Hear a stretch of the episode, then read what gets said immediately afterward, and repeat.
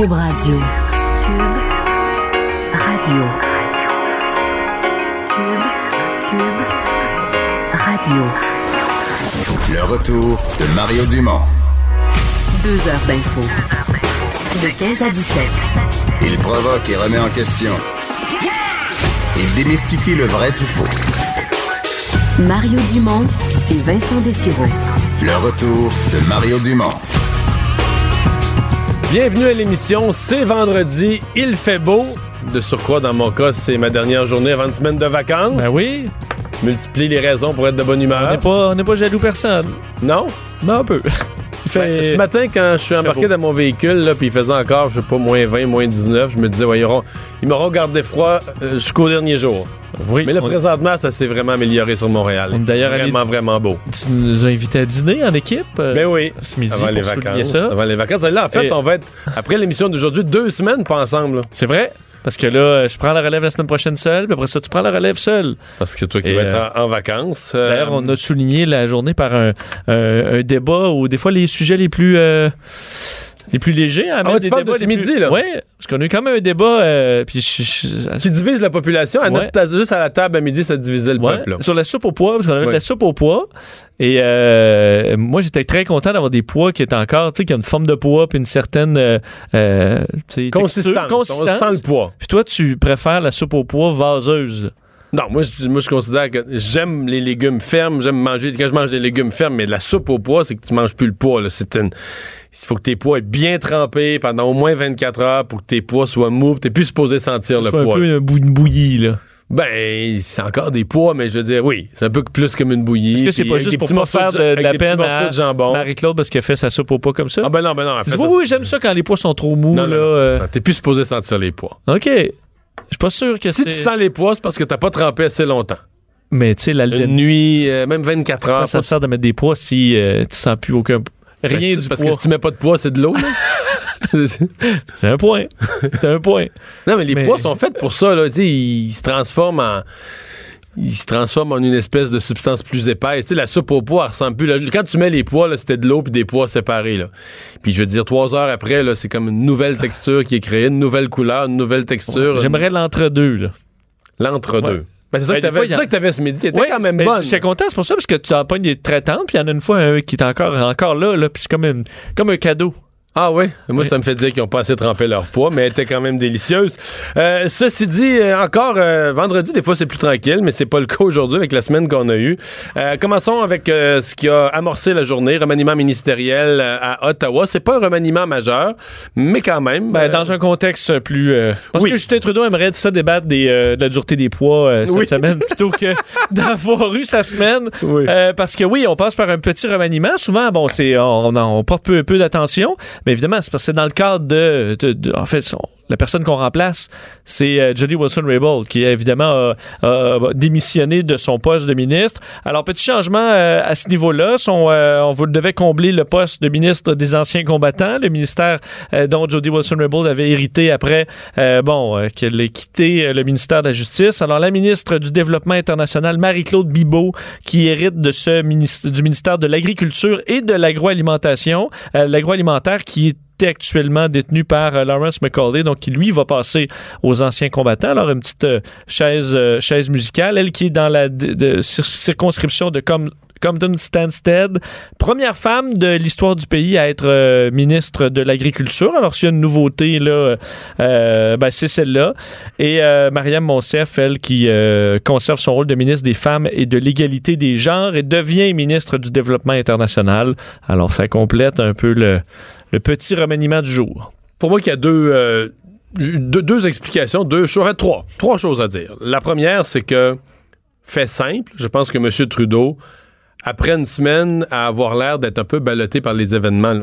Cette semaine, M. Trudeau a eu l'air en réaction tout le temps, là, un peu Oui. comme un peu comme un sac de plastique qui vole au vent dans les vents qu'on a eu au début de la semaine au Québec. Là. En il- contrôle de rien, surtout que les événements, il avait, lui-même avait aucun contrôle. aucun contrôle sur les événements. Donc, il était en réaction. On pouvait trouver que sa réaction était bonne ou pas bonne, mais il était plus en contrôle. Il était plus en contrôle de rien. là. Donc là, ce matin, ça lui permet de dire, ben là, c'est moi qui convoque. C'est moi qui décide, c'est moi qui remanie, donc ça le remet pour la fin. Il finit la semaine dans une position de leadership, même si c'est pas un remaniement dont on va se souvenir pendant 50 ans. Ça y redonne, c'est comme ça, le remet en poste. Deuxième chose, euh, je pense qu'il voulait, comme Mme Wilson-Raybould était une femme, qu'il y a une femme, parce que là, n'y a plus la parité au cabinet. Hein qui n'a pas remplacé. Il a fallu qu'il rende une nouvelle femme pour remplacer Mme Wilson-Raybould. Donc, en redistribuant les fonctions, il n'y a plus la parité au cabinet. Euh, ce que moi, je trouve pas tellement grave parce que dans ma Mais personnellement, pour Justin Trudeau, euh, c'est la fin du monde ouais, en théorie. Là. ouais. Moi, personnellement, il peut y avoir une femme de plus, deux femmes de plus.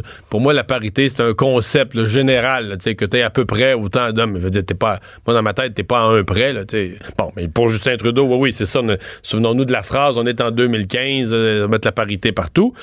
Mais euh, donc là, il a quand même redonné deux promotions à des femmes. Il n'a pas rétabli la parité, mais il a donné des promotions à Mme Monsef et surtout à Marie-Claude Bibeau. Donc deux promotions à des femmes. Ça, je pense c'est un message qu'il voulait passer. Puis troisièmement, je pense que dans le dossier agricole, le gros problème, c'est avec les producteurs de lait à cause de l'entente de la LENA et tout ça. Et il voulait avoir un interlocuteur québécois, une interlocutrice québécoise. D'ailleurs, Mme Bibeau, qui est la nouvelle ministre de l'Agriculture, première femme dans le poste, on va lui parler un petit peu plus tard dans l'émission. Euh, autre dossier chaud qu'on avait presque oublié en dessous de l'autre, c'est la relation du Canada avec la Chine. Mais là, euh, le feu va peut-être reprendre de ce côté-là parce que le Canada entreprend le processus d'extra- d'extradition. Oui, on savait qu'on allait en savoir plus aujourd'hui et c'est le cas, ministre canadien de la Justice qui autorise le début des procédures, en fait des audiences d'extradition pour la dirigeante euh, de Huawei, Meng Wanzhou, qui a été arrêtée le 1er décembre dernier. On s'en souvient à Vancouver à la demande des États-Unis. Euh, ce que dit aujourd'hui le ministère de la Justice par voie de communiqué, c'est aujourd'hui les fonctionnaires du ministère ont délivré un arrêté introductif d'instance. On entre rapidement dans le discours euh, assez complexe là, dans, ce qui touche l'extradition vers d'autres pays. C'est un langage assez technique, mais on commence officiellement le processus d'extradition dans le cas de Mme Meng Wanzhou. On a tenu à rappeler que on respectait et que le processus d'extradition au Canada euh, est guidé par la loi sur l'extradition, mais aussi par les traités internationaux. Donc, je pense qu'on veut rapidement tu sais, lancer la balle au niveau international en disant attention, là, la Chine, pointez pas seulement le Canada du doigt. Nous, on respecte les traités internationaux et les principes constitutionnels d'équité et d'application régulière de, euh, de la loi. Présentement, aux États-Unis, Meng Wanzhou est accusé de faire 13 chefs d'accusation euh, reliés au non-respect des sanctions économiques américaines contre l'Iran. Euh, prochaine audience, 6 mars prochain, alors ça arrive quand même euh, vite, date de l'audience où on continuera les, euh, les procédures. Alors c'est parti pour le ministère canadien de la Justice. Ils seront peut-être contents quand ce sera, rendu au- Ouais. aux États-Unis que ce que sera je, plus de notre je lisais, je sais plus où, que les Chinois ont redit aujourd'hui euh, autour de ça que euh, Justin Trudeau euh, mentait, disant qu'il pouvait pas intervenir politiquement dans le dossier de la, de la Chine, alors qu'il était intervenu politiquement dans SNC Lavalin. Oui, Juste pour euh, améliorer un petit peu le cauchemar de la semaine de, de M. Trudeau. Euh, accusation, donc ça a été déposé il y a environ une heure au palais de justice euh, de Longueuil contre un pasteur et sa conjointe euh, pour des années de sévices, mais aussi d'encouragement à, des sévices. Oui, Mario euh, Monette et sa femme Carole Vanout, deux personnes de 65 ans arrêtées euh, hier par le service de police de l'agglomération de Longueuil qui sont finalement accusées, devaient l'être donc cet après-midi pour avoir infligé des châtiments corporels, entre autres à coups de bâton, mais aussi, comme tu le disais, inciter des membres de leur église à faire la même chose. Au total, les deux font face à 32 chefs d'accusation d'agression armée, voie de fait, euh, d'avoir infligé des lésions corporelles, de séquestration, euh, de menaces, d'incitation à commettre un acte euh, criminel. Ça touche huit victimes. Dans tous les cas des mineurs, au moment des gestes euh, qui remontent jusqu'à Et- 1974. Quand, les nouvelles, quand la nouvelle est sortie hier, on se demande toujours qu'est-ce qu'ils ont fait exactement? Est-ce qu'ils encourageaient la, la, la, la fessée, des coups, Mais là, j'entendais des descriptifs ce matin. Marianne Lapierre était avec un... euh, ben, maintenant, c'est un adulte, mais quand il était enfant qui a vécu ça, c'était à coup de bâton, là. Oui, on parle de bâtons, des règles Les- en bois, des euh, les bâtons pour. euh, Mais bâton, genre des deux par deux, là. oui. Pas un deux par quatre, là, mais Ben, pas loin, là. Dit, des fois, il y avait des cas, par exemple, le bâton pour brasser de la peinture. Puis il y a eu des moments où c'était en rénovation là, dans l'église. Alors là, il y avait vraiment des planches. Et ben, c'était à coup de planche à ce moment-là, dans les jambes des enfants. Euh, bon, les, les témoins, entre autres, euh, qui ont parlé à TVA Nouvelle, disaient justement, je l'ai vu battre ses enfants, leur donner des coups de bâton. Euh, ce qu'on prend pour mélanger de la peinture ou des règles de bois. Euh, donc tout ça à l'église biblique baptiste métropolitaine. Ça, c'était dans les années 90. Puis les, les gestes là, remontent jusqu'à jusqu'à tout récemment. Là. Alors on parle de décennies de, de mauvais traitements dans ce, dans ce cas-là. Incroyable que ça ait pu durer aussi longtemps. Là. Oui. Là, parce que je pense que la police de Longueuil s'attend maintenant à avoir d'autres accusations, ben, en fait, d'autres victimes, puis là, ben, ça, ça mène à d'autres accusations. euh, Souvent dans les milieux fermés, euh, religieux, on se rend compte, à- à- en général dans la religion catholique, on en a parlé, là, mais je dirais que c'est dur. Dénoncer le pasteur, euh, Hmm. ça doit être quelque chose de difficile pour bien des familles. Euh, ralentissement économique possible au Canada. En fait, ce sont des, des- chiffres qui montrent un portrait un petit peu moins optimiste que ce qu'on avait eu euh, ces derniers mois, ces dernières années. Oui, ça fait quelques années que le bulletin est assez, euh, est assez bon. Euh, L'économie canadienne qui a soudainement ralenti à la fin de 2018 avec les chiffres publiés par l'Institut de la statistique aujourd'hui. En fait, la croissance est deux fois moins importante que ce que prévoyait la moyenne des économistes. Alors, on parle d'une d'une hausse du produit intérieur brut au dernier trimestre de 0,4 euh.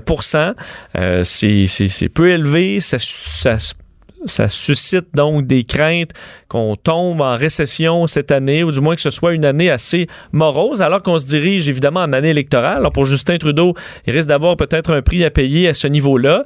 Euh, entre autres, l'économiste, euh, euh, un économiste de la banque CIBC, Avery Shenfield, qui lui disait le R-word, le mot en R, le, mot récession, on risque de, de l'entendre. La Banque centrale qui risque d'attendre et de renoncer à des hausses de- d'intérêt à court terme. Et euh, ben, on a eu euh, une augmentation du, euh, de l'emploi en janvier qui a un peu sauvé les meubles, mais euh, on peut parler, selon lui, d'un moteur en panne au Canada pour le début de l'année. Et est-ce que Justin Trudeau pourra en payer le prix? Est-ce que ça donne des munitions conservateurs alors qu'on est quand même alors qu'on était dans de bonnes années, on nageait en plein déficit. Là, si on tombe en récession, euh, est-ce que cette marge de manœuvre, on l'a encore? Ça pourrait revenir sur le tapis quand même assez vite. Ça va être à surveiller euh, la possession simple de marijuana. On s'en doutait qu'on allait arriver là à partir du moment où tu rends légal la marijuana. Qu'est-ce que tu fais avec tous ces gens qui ont des dossiers pendants pour possession simple? Oui, parce que ceux qui ont été arrêtés avant le 17 octobre dernier, la légalisation du cannabis au Canada, euh, ceux qui étaient arrêtés euh, pour possession simple pouvaient avoir des amendes allant jusqu'à 1000 dollars et une peine de, de prison de six mois. Euh, évidemment, aujourd'hui, euh, si tu un dossier, as complété ta, euh, t'as un dossier criminel en raison d'une possession simple, c'est un peu ridicule dans la mesure où le pays, euh, le, produit est légal. Alors, euh, ce qu'on présente aujourd'hui, Ralph Goodale, le ministre de la Sécurité publique, a déposé un projet de loi pour euh, que toutes les personnes qui sont dans cette situation peuvent présenter une demande de pardon qui sera sans frais de demande et sans période d'attente. Alors, quelque chose de quasi automatique et Mais très rapide. qu'ils vont quand même payer une... C'est pas clair. Je moi, je comprendrais qu'on dise vous n'aurez pas un casier judiciaire, vous n'aurez pas un, un dossier au criminel. Est-ce qu'on leur fait quand même payer une amende, quelque chose de pénal? Est-ce qu'on fait ça parce que ça reste... Encore aujourd'hui, là, c'est illégal de se promener avec du pot qui a été produit illégalement. là. Oui. Bon. Donc, ces gens-là ont commis quand même un acte illégal. Est-ce qu'on passe l'éponge sur un acte qui était illégal à l'époque? Et- Mais il doit y avoir des amendes. Là, ce qu'on ce qu'on- ce qu'on parle dans ce cas-là, dossier c'est le criminel. dossier criminel. Ça, je comprends. Donc, euh, à mon avis, euh, tu peux encore avoir un bon vieux ticket, là. Ouais. mais ça va sur- ça devrait en rester là. Euh, c'est les cas de prison, évidemment, qui posent problème là. On estime que 70 à 80 000 personnes, quand même, au Canada, euh, sont, euh, sont dans cette situation et devraient demander euh, un, un pardon et le système sera fait rapidement. Évidemment, si on doit s'entendre avant le- la pause de, de l'été, et selon euh, Ralph Goodale, ben, on devrait s'entendre avant que euh, les- la session soit ajournée euh, au début de l'été. Alors, ça devrait se faire assez rapidement. Vincent, euh, le livre de Jean-François Élysée, un livre quand même assez attendu. Euh, on en sait plus maintenant. On sait le titre du livre. On a vu la page couverture, assez spectaculaire d'ailleurs. Euh, et même notre collègue Jonathan Trudeau en a obtenu un des chapitres. Oui, notre collègue, et on vous, vous, avez vu en parler aujourd'hui, toi et lui, euh, à, LCN, Jean-François Lisée, qui aurait formellement offert son poste euh, à son poste de chef du Parti québécois à Véronique Yvon un peu avant le déclenchement des dernières élections, donc quelques mois avant. Euh, ce que Jonathan Trudeau dit, c'est qu'il lui a offert sa place formellement. C'est un récit qu'on devrait pouvoir lire dans le livre de Jean-François de Jean-François bon, qui veut la peau du Parti québécois, c'est le nom et autres secrets de la politique et des médias. Euh, on- bon, selon euh, On comprend là, Ce- que le titre Qui veut la peau du, du Parti québécois, ça confirme l'idée que la thèse défendue dans le livre, c'est que il y a des gens au Québec, euh, je sais pas, le chroniqueurs, influenceurs, etc., qui en veulent personnellement et particulièrement au Parti québécois, là, qui veulent sa disparition. exact. Et J'ai hâte de lire ça. Là. Mais non, mais j'ai hâte de lire comment il défend cette thèse-là. des gens en mission là. Des- ouais, mais qui, serait une- qui veut la peau du Parti québécois et autres secrets de la politique et des médias? Et là, ce qu'on raconte, bon, c'est que euh, euh, Jean-François Lisée euh, se disait pour, que- Véronique Yvon devait avoir toute la latitude et toute la reconnaissance, toute la légitimité euh, pour diriger le Parti québécois, que ça devait se passer par un couronnement. Et à ce moment-là, ben, il y a Alexandre Cloutier, qui était toujours député, qui n'avait pas annoncé son, retrait. Alors, on a entendu, on s'entendait pas entre Jean-François Lisée et Véronique Yvon sur la façon de faire aussi. Alors, finalement, Jean-François Lisée aurait décidé de rester euh, en poste et d'amener Véronique Yvon au vice-chef. Alors finalement, le projet euh, a changé pas mal avec le résultat. Est-ce que ce, ce duo-là est responsable? Ça, ça reste à voir, mais ça a été quand même très difficile pour le PQ. J'ai des compléments d'informations sur ce que Jonathan avait ce matin parce que je sais pas si c'est dans le livre ou pas. OK. Moi, ma connaissance, parce que moi, je, je dois dire que euh, j'étais au courant de ça le printemps passé. Les gens, je l'ai mis sur Twitter tantôt. J'ai écrit une chronique là-dessus dans le journal le 6 juillet dernier. J'ai vu ta chronique, t'en glissais mot. euh, Je glissais mot que ben, ma, clique- ma- ma chronique portait là-dessus, là, les réflexions de Jean-François Lisée sur le parti, laisser la place à, à Véronique Yvon et, ou, ou pas.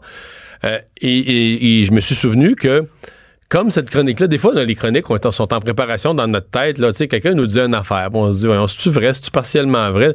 Et, et je me souviens très bien en avoir parlé avec Pascal Bérubé, qui était le leader parlementaire à ce moment-là de Jean-François Lisée. Je suis dans son coin.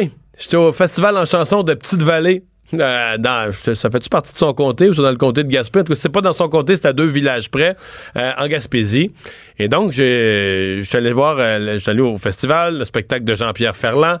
Euh, Pascal Bérubé est là, puis là, je le pogne dans un coin, puis je dis, ah, c'est c'est vrai, ça, que. Il semblait pas le savoir, là. Vraiment, il semblait pas. Il semblait vraiment tomber des nues à ce moment-là. Mais moi, j'avais entendu parler de ça. Mais là, ce que je sais aujourd'hui, c'est que ce sera deux reprises. Donc là, tu viens d'en décrire une. Il y aurait une reprise que euh, Alexandre Cloutier est encore dans le décor. Puis là, ça me dire que sur le plan institutionnel, ça marchait pas. Jean-François Lisée, il réglait ça dans sa tête. On te passe le pouvoir, puis tout ça. Mais je veux dire, il y a des instances dans le parti. Euh, Si lui démissionne comme chef, Jean-François Lisée, mais tu peux pas dire, il peut pas démissionner en décidant que c'est quelqu'un d'autre. Non, c'est ça. Ça ouvre un Il y a un poste- processus. ça ouvre un poste vacant, il y a un processus, puis si quelqu'un d'autre que Véronique Yvon veut se présenter, il peut pas. Parce qu'à cette époque-là, il se disait une course à la chefferie. On n'a n'a plus pas le temps. besoin de ça. On n'a pas non, mais il, a voulu, mais il a voulu le refaire, semble-t-il, plus tard. En se disant, là, on est tellement proche, proche, proche, proche de l'élection, en se disant, on est tellement proche que là, euh, personne ne va pouvoir proposer une course à la chefferie. Ils vont être comme coin... Le parti va être comme coincé pour couronner Véronique Yvon. Mais ça non plus, ça tenait pas la route. Véronique Yvon était pas, c'était pas préparé non plus comme chef. aurait vraiment voulu quitter juste avant. Là. Je sais pas. Écoute, il y, y a deux, trois hypothèses. Peut-être que dans son livre, nous aurons les réponses. Moi, je n'ai pas vu le livre. Hypothèse A, Jean-François sincèrement, veut se, cherche une façon de se sacrifier euh, pour la cause, parce que le parti est grand, puis lui a peur, puis il pense vraiment, vraiment que Véronique Yvon serait meilleure. Et en conséquence, euh, va euh, chercher des façons, puis il n'a pas trouvé. Il cherchait des mécaniques, mais la, constitution du PQ ne le permettait pas, et donc n'a pas trouvé de mécanique pour faire arriver ça. Et donc, c'est là qu'ils sont arrivés au plan B, qui était de la mettre vice-chef. Hypothèse 2, euh, Jean-François Lisée euh, pensait que ça allait être une catastrophe avec lui-même ou avec Véronique Yvon, était vraiment devenu pessimiste, puis il se disait, je suis aussi bien de m'enlever la face dans le carreau. C'est un peu moins noble, mais ça pourrait être ça aussi. Dire, regarde, là, ça va mal finir cette histoire-là. Le PQ est en baisse constante depuis 1998, puis tu sais, euh, Je veux pas que ça s'effondre sous mon règne. C'est ça. Je veux pas être celui qui, a, coulé le parti de René Lévesque, là, en bon, en bon français. La troisième hypothèse, c'est que Jean-François. Je lance une idée, là. Jean-François Lisée a jamais pensé vraiment que c'était faisable, a jamais vraiment pensé que ça allait arriver, a toujours voulu rester chef, mais s'est dit, advenant que ça tourne mal, ça me fera une bonne histoire à raconter que de dire, Gabin, là, moi, j'étais là pour la cause, là, je la voulais même pas, la job. Je l'aurais laissé. Puis c'est eux qui l'ont pas pris. Ben, ou, Ben, ou en tout cas. ouais, ou ça a pas pu, ou peu importe, mais tu comprends que face à la défaite, là, puis face à, on va dire, la catastrophe d'un PQ qui est même plus, euh, qui a même plus le 12 sièges pour être un groupe parlementaire, puis face à ça, puis qu'à son plus bas score depuis sa fondation, mais face à cette catastrophe-là, comment blâmer Jean-François Élysée? Il n'est resté là que comme un valeureux soldat. là. Si ça avait été juste de lui, là, il l'aurait donné sa place. Pour la cause, il l'aurait donné sa Il ne peut pas les abandonner. là. Ben non. Même s'il était prêt, mais. Ah, ben c'est intéressant. hein? Bon, tu pourrais me dire, voyons Mario, ta dernière affaire, là, la seule personne qui aurait pu penser à un tel scénario, ça serait quelqu'un de, de bien calculateur, avec un paquet de stratégies compliquées, compliquées et complexes, puis tout ça. ben, Ouais. Je pense que c'est du gars dont on parle. Ça, ça pourrait marcher. Ouais. Et, et tout le monde a hâte de voir son livre, quand même. Je dois dire que je cherche encore, parce que généralement, dans un parti, quand quelqu'un écrit un livre, tout le monde est content, parce que c'est. tu sais, mettons qu'un libéral écrivait un livre, mais ça va être bon pour le Parti libéral, puis tout ça. C'est pas si clair au Parti québécois. je, te dirais, qu'il voudrait régler des vieux comptes? je te dirais que dans le caucus actuel, là, je dirais que le livre génère un enthousiasme limité. L'inverse de l'enthousiasme. Euh, on est curieux. Ouais, un peu d'appréhension. On est un petit peu curieux de lire ça, mais on. Pas si hâte. Penses-tu qu'il Euh, va. Ouais. C'est un petit peu comme Justin Trudeau avec le passage à la commission parlementaire de Mme Wilson-Raybould. On dit qu'on a hâte, mais on a surtout hâte que ça soit passé. C'est ça. On a hâte, mais avec un sourire un peu, euh, un peu niais, là. ouais, ouais, on a hâte que ça soit euh, un peu passé. forcé. Mais enfin, là, on a hâte. euh, Est-ce que Véronique Yvon va réagir aujourd'hui ou pas? Je sais qu'il y avait euh, rumeur que potentiellement la puisse, parce qu'elle, elle va être interpellée vite. depuis, que, Jonathan Trudeau a sorti la nouvelle, elle va être interpellée. Donc, euh, on va surveiller ça. Est-ce qu'elle pourrait émettre quelque chose, donner une entrevue quelque part, euh, d'une façon ou d'une autre, réagir? Ou sinon, pour aller au début de la semaine prochaine ou durant le week-end? Penses-tu qu'avec un. Avec Véronique Yvon- le résultat aurait été très différent? Parce que que le principe des deux, c'est quand même été compliqué un peu? Je pense que ça. euh, peut-être. Ça n'a pas été aussi vendeur qu'il pensait. C'est toujours dur avec des si, là, mais je pense sincèrement que le PQ était, tu sais, dire, Jean-François Lisée le voyait venir, le PQ était en problème. À partir du moment où tu avais trois, je, je vais te mettre trois faits, là. Tu sais, à un moment donné, dans la politique, il y a, les- il y a ce qui arrive à tous les jours, les, accidents de campagne, puis les erreurs qu'un candidat n'aurait pas dû dire telle phrase, mais les grosses affaires fondamentales. À partir du moment où, avec la question de l'identité, la CAQ avait mis la main sur l'enjeu nationaliste, un, que deux, les gens voulaient un changement de gouvernement. Et que trois, dans les sondages, je me souviens de Léger a fait un sondage, là, qui incarne le changement, là? Je pense que c'était 40 quelques disaient c'est la CAQ qui incarne le changement, puis le PQ, c'était 8, là. Fait qu'à partir du moment où la CAQ met la main sur le discours nationaliste en bonne partie, euh, les gens veulent du changement, puis la CAQ inca- incarne le changement. C'est plus facile pour le PQ, là. Là, t'es plus le changement, euh, t'es vu comme un parti qui un peu comme un vieux, même si t'as pas été au pouvoir ces dernières années, t'es encore vu comme un vieux parti qui a été souvent au pouvoir, fait que t'incarnes pas un véritable changement. Les gens veulent changer de gouvernement, euh, fait que a peut-être eu, tu sais dans le fond là, quand est arrivé le face à TVA, je pense qu'il y a eu une petite fenêtre parce qu'il y avait eu des erreurs dans le dossier de l'immigration de François Legault, puis les gens se demandaient voyons la CAQ là, Legault sont-ils compétents, connaissent-tu leur affaire ou pas? Puis là Jean-François Lisée avait fait une coupe de bonnes sorties. Peut-être que ce soir-là, s'il avait fait la performance de sa vie, Jean-François Lisée, il aurait peut-être pu faire basculer les affaires. Puis au moins, on serait fini. C'est pour du point de vue du PQ, si on avait fini avec un gouvernement CAC minoritaire, avec le PQ qui a la balance du pouvoir, les, les- Sortir de là en disant Jean-François Lisée a gagné le débat, là. C'est ça. Ça lui donne un spin Mais là, ce soir-là, si tu te souviens bien, Ah oui. lui, lui, ce qu'il a vu comme devant tête son home run, son coup de circuit, là, c'était d'attaquer de front, euh, Manon Massé, Québec solidaire, sur le fait que le vrai chef qui est inscrit dans les registres du DGE, c'est un dénommé Gaétan, puis tout ça. Une attaque que les gens n'ont pas compris. là. Ben, Je suppose que pour eux, ça faisait Hey, bien hey, du hey, sens. Il y avait plusieurs problèmes. D'ailleurs, ça a l'air qu'il en reparle dans son livre parce qu'il est convaincu d'avoir raison là-dessus. Là. Mais garde-moi là. Un, c'est une affaire extrêmement compliquée qui intéressait pas vraiment le monde. Deux, il a sorti ça. T'as un blog dans le débat je sais pas, qui s'appelle La santé. Puis dans le blog de la santé, Pierre Bruno, il y a des sous-sujets. Là. Puis là, le- le- c'est l'accès à un médecin de famille. On s'entend, toi et moi, que c'est un sujet précis. Oui. Important aux, yeux des Québécois. important pour les gens, précis. On sait c'est quoi avoir accès ou ne pas avoir accès à un médecin de famille. Quand tu te mets à parler de la structure interne de Québec solidaire, lui, il écoute bien son raisonnement. Il dit oui, mais si Québec solidaire n'est pas des chefs obscurs, occultes, ça veut dire que là, on ne sait plus qui mène à Québec solidaire. Ça veut dire que l'ensemble des politiques de Québec solidaire sont douteuses, incluant celles sur les médecins de famille. Écoute, là. Ouais. Écoute, là. Il y a des twists au débat, mais là, c'est hey, hey, hey, hey. Troisièmement, faut parler de l'horloge. Pierre Bruno n'a pas. Pierre Bruno a deux devoirs. Garder le débat sur, sur les sujets dont on parle, assurer qu'on parle bien du bon sujet. là. Il y a un ordre du jour avec des sujets. Mais il y a aussi un devoir envers l'horloge. Si un bloc dure 4 minutes, il doit s'assurer, t'arrives jamais à seconde près, mais il doit s'assurer que dans le 4 minutes, les deux aient parlé aux environs d'une coupe de minutes. Là. Il y a un équilibre. Il y a un équilibre. C'est pas facile, c'est pas une tâche facile. Non, mais, mais c'est parce que lui, le Lisée, là, son monologue, c'était compliqué d'expliquer sa patente, là, puis euh, il a commencé en disant, là, moi, je suis l'égalité, les hommes, les femmes, souviens-toi que c'était d'un préambule. Fait que si on l'avait laissé aller, non seulement il aurait jamais parlé des médecins de famille, mais il aurait grugé tout le temps du bloc. Fait que là, dans le bloc, t'aurais eu un bloc de 4 minutes, Jean-François Lisée 4, Manon Massé 0. Tout ça pour une attaque que les gens n'auraient pas compris. Ouais, mais qu'est-ce que, les, qu'est-ce que Québec solidaire aurait dit de Pierre Bruno? Il aurait dit, ben, mais là, ça n'a pas de bon sens. Il y a un bloc où, il y a un bloc où vous nous avez donné 0 secondes ou à la, à la limite, mettons, qu'il y ait 20 secondes à la fin, 10 secondes à la fin. Ça aurait été un scandale Il terrible. aurait fallu qu'ils récupèrent, là, s'arrêter dessus. Ben oui, fait, que- fait que je sais pas qu'est-ce que Jean-François Lisée a pensé.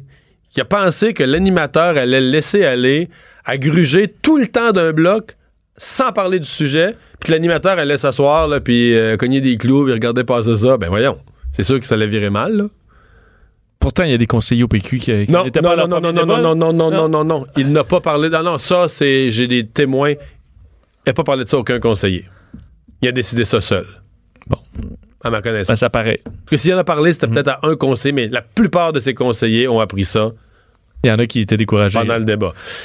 Il y en a quelques-uns qui trouvaient pas ça drôle. Et euh, ça brasse au Parti, au parti libéral aussi. Oui, on passe euh, à l'au- l'autre parti euh, bon, qui, qui va moins bien, Parti libéral du, du- du Québec aujourd'hui. Antoine Attala euh, annonce qu'il démissionne de son poste de président du Parti libéral du, du Québec.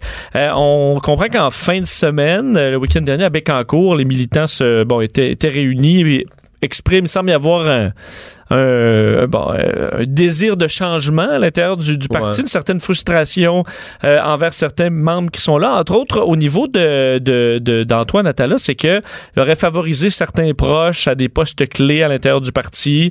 Alors, En on- québécois, il plaçait son monde, semble-t-il.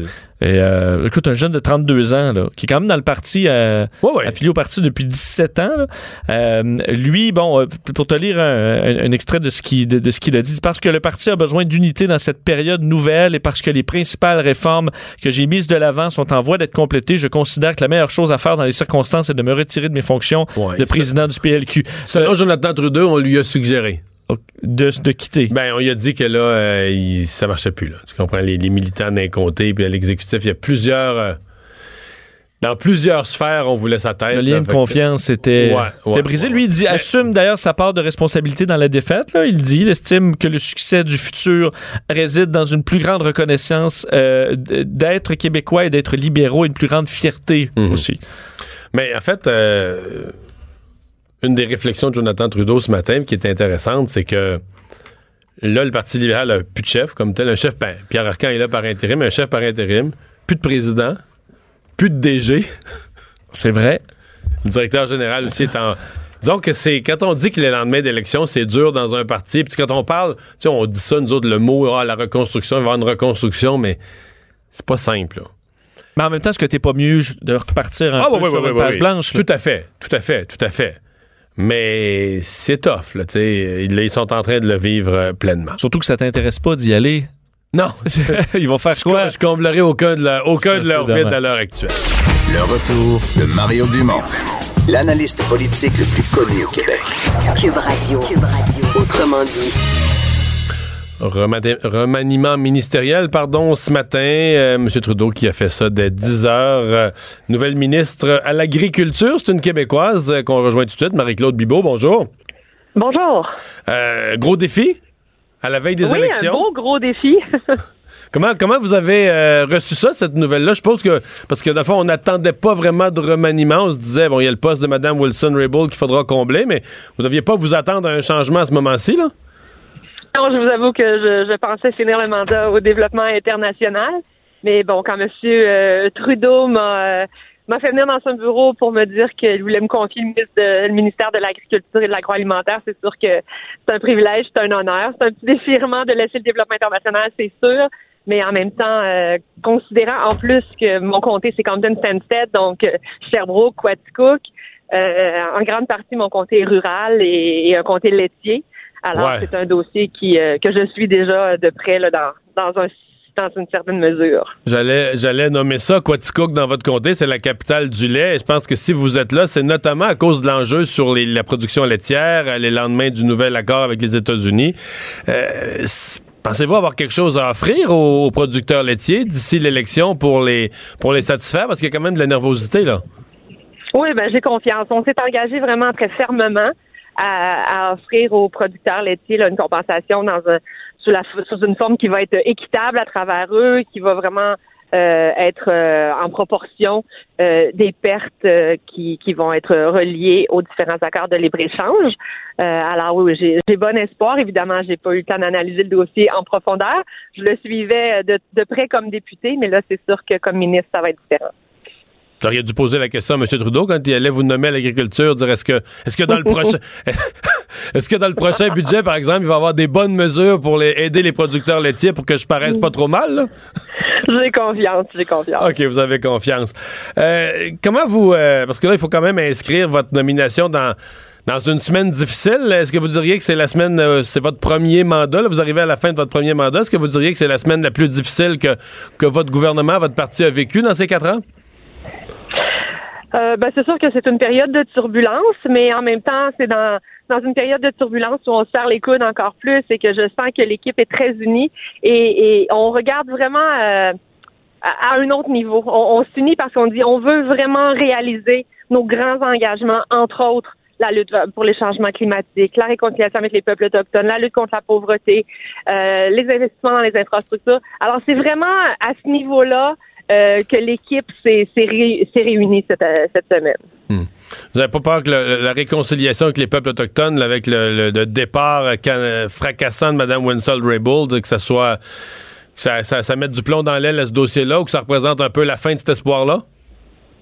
Ah, il faudrait surtout pas. Euh, on a vraiment, vraiment investi beaucoup euh, de, de temps, d'énergie, évidemment, d'argent dans ce processus-là. Donc, il y a toute la question au niveau des traités, euh, au niveau de la reconnaissance, reconnaissance des langues aussi, mais euh, au niveau des infrastructures, je pense entre autres euh, au, à l'eau potable, parce que souvent, moi, je vous avoue que venant du sud du Québec, je ne connaissais pas très bien euh, le dossier des communautés autochtones et j'ai appris beaucoup depuis trois ans et, d'entendre parler de certaines communautés dans le nord du pays, comme on parle euh, des pays en développement dont je m'occupais, euh, c'est vraiment euh, difficile, difficile à, accepter. Alors, on a fait tellement de chemin au niveau des infrastructures sanitaires, au niveau de l'éducation et tout ça, il faut absolument continuer sur cette lancée. Est-ce qu'on la garde dans le caucus, Mme Wilson-Raybould? Toute une, toute une question, là, hein, parce qu'on veut, d'un côté, on veut pas en faire un martyr, puis de l'autre côté, on se dit, là, est en train de détruire le parti, on peut pas la garder dans le caucus, on sait plus quoi faire. Mais sur ça, tout à l'heure, je vous disais, euh, on, à quelque part, le caucus, là, on a vraiment euh, choisi euh, de regarder plutôt les grands dossiers, puis de se rappeler pourquoi on est là, pourquoi on est unis comme libéraux, qu'est-ce qui vraiment nous motive, nous stimule, puis de vraiment tout mettre notre énergie là-dessus. Euh, je vais laisser euh, au whip euh, et au premier ministre le- la, décision. Il y a évidemment Mme Wilson-Raybould elle-même qui peut choisir de, quitter l'équipe éventuellement, mais je mets pas beaucoup d'énergie là-dessus. Vraiment, je, me concentre sur autre chose et maintenant sur l'agriculture en particulier. Ouais. Vous, je reviens à votre dossier de l'agriculture. pensez-vous avoir le temps, parce que vous arrivez quand même dans un remaniement en toute fin de mandat, Pensez-vous qu'il reste encore le temps de faire des choses, là? C'est-à-dire que avoir le temps de, de- de prendre contact avec les dossiers, vous familiariser avec les enjeux et pouvoir poser des gestes euh, qui, qui seront votre signature dans le ministère? Oui, ben on arrive vraiment, euh, vous en avez parlé tout à l'heure de, de- du, du système de gestion de l'offre, entre autres des producteurs laitiers, mais aussi au niveau de la volaille et des œufs. Euh, le premier comité a déposé son rapport euh, pour quantifier, ils ont évalué euh, les impacts des accords de libre-échange, ils ont fait leurs recommandations, alors j'ai vraiment hâte de regarder ça. Et, ça va certainement être euh, un dossier très, très important. Il y a la politique alimentaire aussi qui s'en vient. Et puis, bon, ben, il y a plein de dossiers qui touchent peut-être un peu plus l'Ouest canadien que je vais découvrir avec les producteurs de grains, par exemple. Et puis, l'Agence canadienne d'inspection des aliments qui, en partie, que je partage avec la ministre de la Santé. Donc, euh, il y a beaucoup d'autres dossiers là, que je vais, euh, dont je vais prendre connaissance dans les prochaines semaines. Ben, Madame euh, Bibo, on vous souhaite euh, la, la meilleure des chances dans votre euh, nouveau mandat. Puis on va, on va surveiller ces annonces à venir. Merci. Au revoir. Marie-Claude Bibeau, la nouvelle ministre canadienne de l'Agriculture. S'installer euh, juste avant une élection ça, dans un nouveau ministère, c'est quand même euh, Ouais. Mais, un défi. Là. oui, mais dans les faits, là, si tu lis entre les lignes, ce qu'elle nous dit, c'est que sur la question des producteurs de lait, d'abord, la question n'est pas nouvelle. Là. Depuis, depuis que Justin Trudeau a mis sa signature sur le papier de l'entente avec les Américains, on connaît la situation des producteurs de lait. Là, elle semble, dans ce qu'elle me dit, elle semble me dire que l'évaluation des pertes pour les agriculteurs est terminée. Donc, ça ouvre la porte. Donc, d'après moi, le programme de compensation, là, tu sais, elle, quand elle va s'asseoir avec ses sous-ministres, puis ça, ils sont pas dans une page blanche. Là. Pour le programme Non, de compensation. Est-ce qu'il va, être dans- est-ce qu'il va être dans le prochain budget du ministre Morneau? Peut-être. Ou peut-être que dans le ministre, il y aura des fonds réservés à ça, puis qui donneront les détails quelques semaines plus tard pour l'annoncer. Pour l'annoncer deux fois. Pourquoi On fait ça en politique, des fois. ben, même Dans trois- le budget, t'annonces le Même mois. trois fois. Dans le budget, t'annonces le mois. Non, tu vas t'expliquer comment on annonce trois fois. oui. Dans le budget, tu mets le montant global. Puis là, ça va faire dire, dans le budget, il y avait de quoi pour les agriculteurs, tout ça, qui sont contents une première fois. Là, mettons, deux semaines après, là, elle va aller dans une ferme laitière, quelque chose comme ça, elle va faire l'annonce des détails du programme. Puis là, après ça, tu prends une calculatrice, puis tu dis, OK, mettons, au Saguenay-Lac-Saint-Jean, là, il y a tant de producteurs, là, là, là, là, là, là, là. Fait que pour la Saguenay-Lac-Saint-Jean, ça représente 22,3 millions. Puis pour euh, le Bas-Saint-Laurent, 13,4 millions. Puis, puis tu refais une tournée des régions. Puis dans chaque région, ben là, tu Tu fais un événement dans chaque. ben oui, parce que, tu les- ventiles. parce que dans la région, là, il y a des journaux régionaux, il y a des radios régionales, il y a des médias locaux. C'est nous Cube, on est à la grandeur du Québec, là, mais t'as des médias qui sont locaux, qui s'adressent juste à une population, les hebdos, les petits journaux de région, tout ça. Puis là, tu refais une- Ils vont dire, ah, 20 22 millions pour le Saguenay-Lac-Saint-Jean. Puis là, ça me-? Avec la nouvelle, trois fois, tu t'es occupé d'agriculture. Puis même encore plus parce que chaque région euh, a sa nouvelle. Ben oui. Fait que trois fois. Tu l'as annoncé dans le budget, t'as donné les détails deux semaines après, puis après ça, un mois après, tu fais une tournée des régions. C'est habile. Hein? C'est habile. Je saurais comment faire quand même. Oui, oui, oui, oui. On sent que tu serais capable. Ben, par contre, euh, c'est pas beaucoup trois fois, là, parce que, mettons, une route, là. Ouais, on en Ça, a tu, vu. peux, ça, tu Mais peux- c'est ça, tu peux faire six campagnes électorales là-dessus, puis l'annoncer Ouais. une vingtaine de fois, là. Fait que trois fois, c'est pas tant, là. même euh, des, des partis qui font les mêmes annonces, là, parce que les, le gouvernement part, puis le projet reste en suspens. Ben oui, là, tu le réannonces. Le retour de Mario Dumont. Joignez-vous à la discussion. Appelez ou textez 187 Cube Radio. 1877 827 2346. Le buzz de Vincent Dessureau.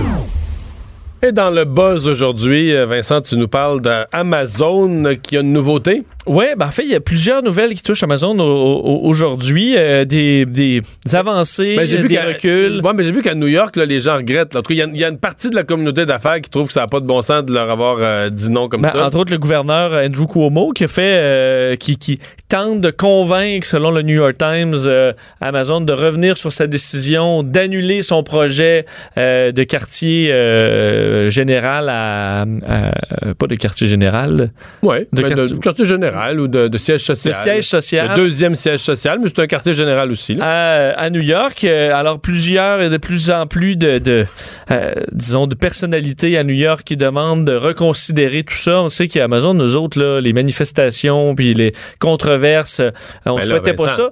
Tu comprends qu'il. S'il y avait une seule place à s'installer, il se dirait on va faire une stratégie de relation avec la communauté pour essayer de, de répondre aux objections. Mais quand tout le monde te veut, là, quand tout le monde te court après, tu, pas, tu perds pas ton temps à essayer de convaincre. Si t'es une mine, t'as trouvé un filon, ben là, tu vas tout faire pour euh, que tout le monde t'aime. Mais là, euh, toute le monde te se veut. battait, faisait des chorégraphies, des œuvres d'art pour avoir Amazon. Donc, euh, New York, Euh, vous ne voulez pas, ben salut, là, pas- tu perds pas ton temps. Au moindre niaisage, ils vont aller ailleurs. Ben c'est oui. un peu ça.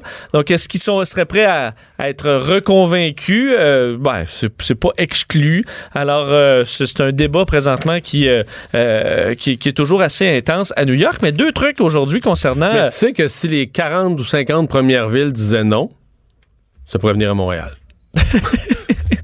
Là, si on se rend vraiment loin... Parce que, tu sais, Montréal avait soumis sa candidature, Ben oui. c'était plein d'espoir. Moi, je me souviens, un un matin, tu sais, je vois ça, un titre, tu sais, on, lit des, on commence à lire par des titres, je vois ça, un titre sur Internet, les 20 villes les plus susceptibles, de- tu sais, qui ont été classées pour avoir Amazon. Ah, tabarouette, je vais se voir où Montréal se situe. On est-tu haut dans les 20? Il pas de... On- Il y avait 19 villes américaines. Il y avait 19 villes américaines, Toronto, dans la liste, puis pas de Montréal. Fait que j'ai compris qu'on. Pour que, pour que ça vienne à Montréal, faudrait qu'on. Faudrait qu'il y ait des manifestations négatives dans vraiment beaucoup, beaucoup, beaucoup, beaucoup de villes. C'est comme celui qui est 30e au trône là, en Angleterre, il, mettons, il retient pas son souffle. Non, non, Bon, c'est ça. Il, il- il se garde pas un kit de, de royauté là, en cas d'urgence.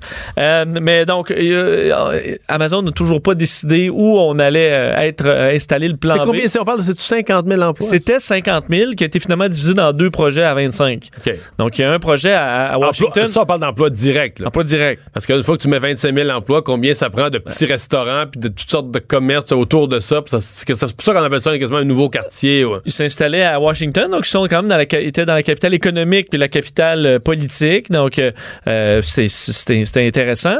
Mais à New York, euh, une des critiques, c'est sur le, le- le- le logement. Là, donc, pénurie de logement, la hausse des, des loyers et tout ça. Parce que tu le vois quand même dans la Silicon Valley, à San Francisco ou autre, c'est pas... c'est complètement fou, là, les prix. Donc, l'industrie fait quand même augmenter grandement les, euh, la valeur là-bas, ce qui est bien pour certains, mais très négatif pour d'autres.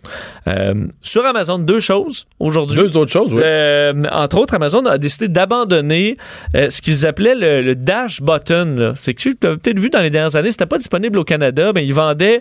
euh, c'est comme un petit truc en plastique avec un bouton.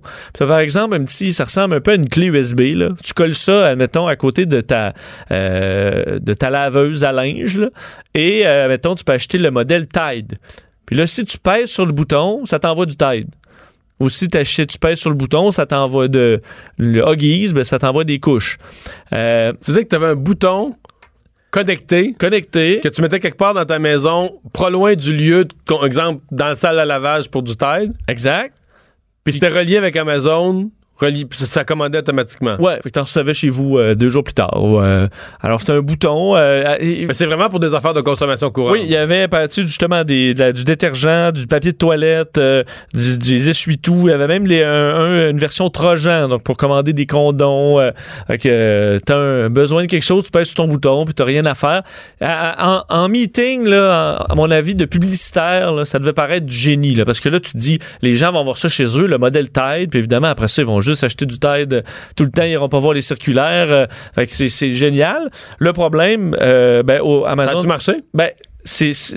Chacun a sa version, parce que là, Amazon a Moi, je savais décidé- même pas que ça existait. Là. Bon, ben, ils ont décidé d'a- d'arrêter euh, la, la production de ces boutons-là, mais eux disent que c'est parce que c'est avec Alexa, là, donc leur euh, leur euh, aide intelligent, un peu comme Google Home. là. Euh, Amazon l'ont déjà. Les gens commandent à la voix comme ça déjà, alors on délaissé le, le bouton. Mais à mon avis, c'est qu'il n'y a pas personne qui a ça, le bouton. Toi, tu penses que ça n'a pas marché du Ben, je- à mon avis, euh, c'est que, euh, ça- sonne gamique à un niveau rarement vu, là. Tu sais, je pense que les gens, il y a une limite à comment tu peux les tout? Non, c'est entuber, vrai que les gens qui vont sur Amazon, un des buts, c'est de faire des économies, de voir, de pouvoir comparer sur ton écran. Ah, Il y a un rabais là-dessus, c'est moins cher. Alors qu'avec le bouton, tu sais que tu n'auras jamais de rabais. Là. Ben, il y avait un rabais qui disait sur le long. Tu pouvais. euh, Il y a quand même un système déjà sur. tu vas recevoir, mettons, un par mois, puis là, tu vas payer un petit peu moins cher. Mais euh, le, le bouton, euh, tu, peux, tu vas voir le prix effectivement à la fin du mois. Là, tu ne le sauras pas. Tu peux pas magasiner. Ça se peut qu'il soit en vente à 50% à l'épicerie du coin, puis là, tu n'as pas le contrôle.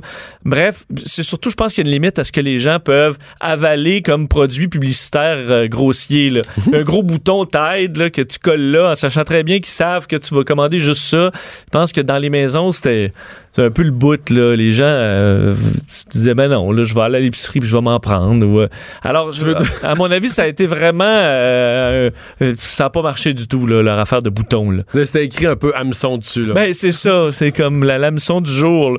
alors eux vont dire ben non mais c'est parce qu'il y a d'autres technologies maintenant qu'on fait qui marchent encore mieux mais à mon avis c'était pas très populaire d'ailleurs en Allemagne ça avait été interdit ces boutons là et au Canada on en avait même pas à moins que je me trompe là mais Ok, c'était juste, juste aux Juste aux États-Unis. Où, ça, où ça fonctionnait.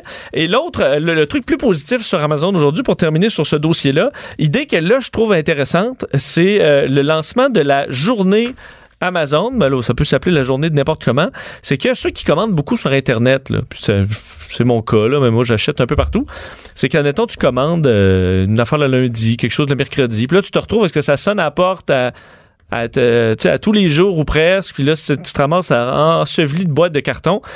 Et eux, ce qu'ils proposent, puis ça pourrait être repris par euh, des compagnies qui vendent un peu, c'est que si tu achètes plein de produits, tu peux choisir une journée pour qu'ils soient livrés. Admettons, tu dis, moi, là, si je veux une livraison de Amazon, ça va être le jeudi.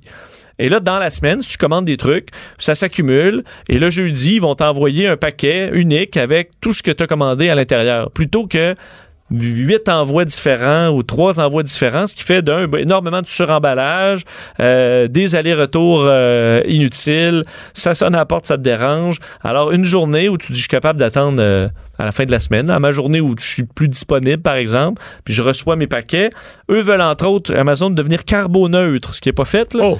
parce que euh, on dit oui, euh, c'est intéressant là, de se faire livrer les, les choses chez soi, ça nous a- empêche de prendre la voiture pour aller dans un centre d'achat, mais c'est prouvé que c'est quand même ce qu'il y a de plus polluant là, en termes de consommation, d'avoir une boîte euh, de suremballage sur chaque chose que que- qu'on achète en ligne.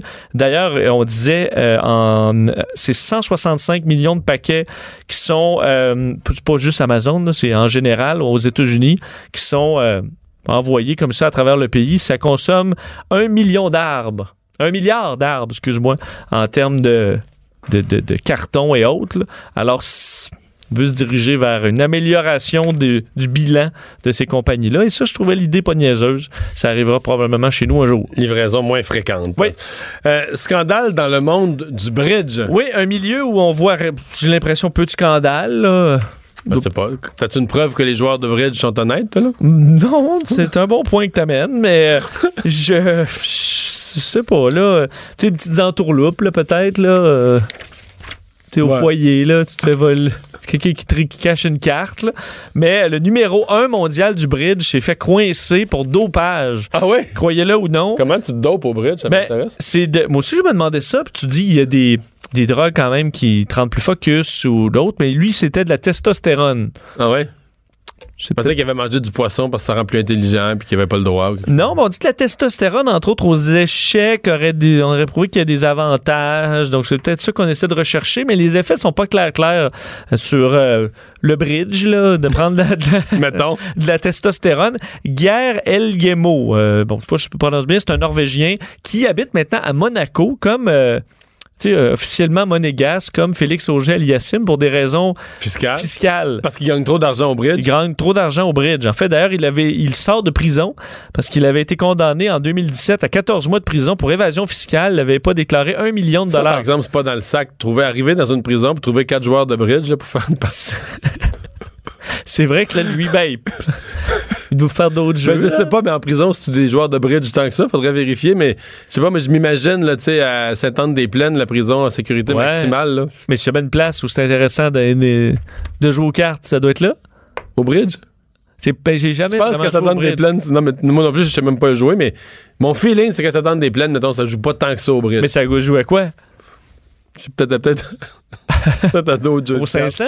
Ouais, je sais pas. Peut-être que oui. Je veux dire, à t'as, C'est pas un jeu bien de, vari- de varier de jeux. C'est pas un jeu bien raffiné, c'est là le bridge, euh, non? Ben, ça doit être raffiné. Il y a un cha- je veux dire, il y a, euh, la fédération, le World euh, Bridge Federation, qui est reconnu par le CIO.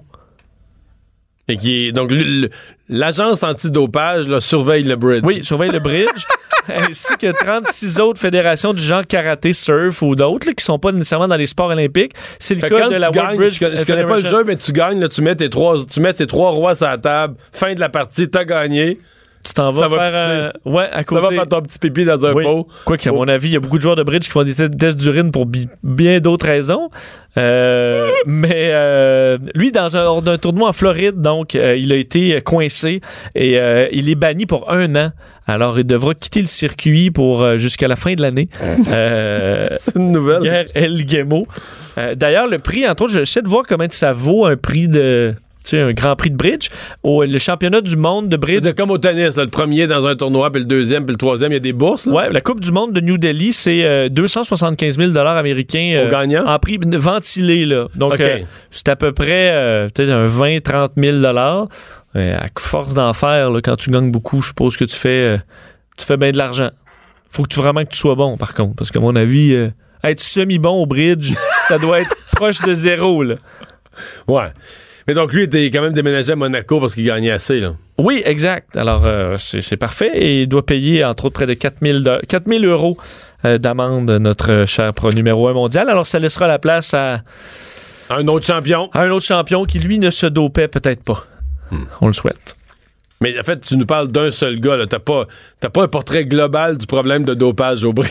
T'as pas un reportage complet sur le- la difficulté dans le monde de gérer le bridge puis le dopage dans le bridge. Pas du tout. Mais euh, je me souviens, tu sais, dans le cas de Geneviève Janson, il y avait Céline Bessette en arrière qui, qui était comme toujours deuxième à cause du dopage. Puis j'imagine le deuxième au bridge, là. Qui va se réjouir, qui va donner des entrevues un peu émues, les yeux dans l'eau, Ouais, en disant ça je faisait me des. suis fait voler mais tu- pendant tant d'années. Mais imagine, c'est- je veux dire, tu touches à la- au portefeuille quand même. Je m'en doutais. Oui, mais tu il a peut-être manqué des, euh, des souviens- montants d'argent. Je me souviens la fois qu'il avait eu sa paire de 5, là. Je pense pas que ça marche de même. Mais il y a des levées, mais je sais pas si c'est il faut le faire des paires ou autre. Là. J'avais des soupçons. Je m'en doutais. Ouais. En tout cas. Il y avait la frime. Mais on pourra, en tout cas, peut-être la semaine prochaine, je serai pas là, mais tu pourrais faire une entrevue avec Mme Ayotte de l'agence antidopage. Euh, c'est vrai. faire- faire un petit peu C'est vrai. faire- parce que là, on parle, hein, c'est un peu superficiel parce qu'on connaît pas tant que ça, mais le- elle est plus à fond sur le problème du dopage. Là, à dans mon avis, si je l'appelle, elle va être un peu. euh, elle va être confuse. Peut-être le, mais le Ah, champion. moi, là, je, vais reprendre ton mot préféré. D'après moi, elle va être médusée. Elle va être médusée un peu. Mais comme le, le champion québécois de bridge, je serais Oui. intéressé quand même de le- d'entendre son avis là-dessus. Lui, c'est un héros, euh, un héros Obscur. pour lui. Là, c'est comme justement quelqu'un qui apprend euh, quand, quand Lance Armstrong a été, euh, Qui est a attristé. été ouais. dopé. Là, donc, euh, nombre de chocs. Eh boy, des grosses nouvelles. Oui. Euh, donc, euh, le Concorde qui a 50 ans, là, ça, ça va te passionner. là, Oui. Encore plus que le bridge, l'aviation. Ben, euh, oui, ça me passionne, mais en même temps, je trouve ça décevant dire Parce que là, il, il marche plus le Concorde. Là. depuis 2003, euh, il ne revolera jamais. Est-ce qu'on célèbre ses 50 ans ou ça existe même plus comme fête? Ou... Mais t'as 5 ans, mettons, là, t'es à la retraite, t'as quand même droit à ta fête, là. oui, Bon, vrai. ben, le Concorde, il, il a le droit à sa fête quand même. Il, est pas des mo- il en, en reste encore des modèles physiques dans certains musées de l'aviation. Ouais, c'est ça. Ouais, il pour- reste- il en reste combien de en reste quelques-uns. Parce qu'il y en a eu 14 euh, en, de, de fait ou 17.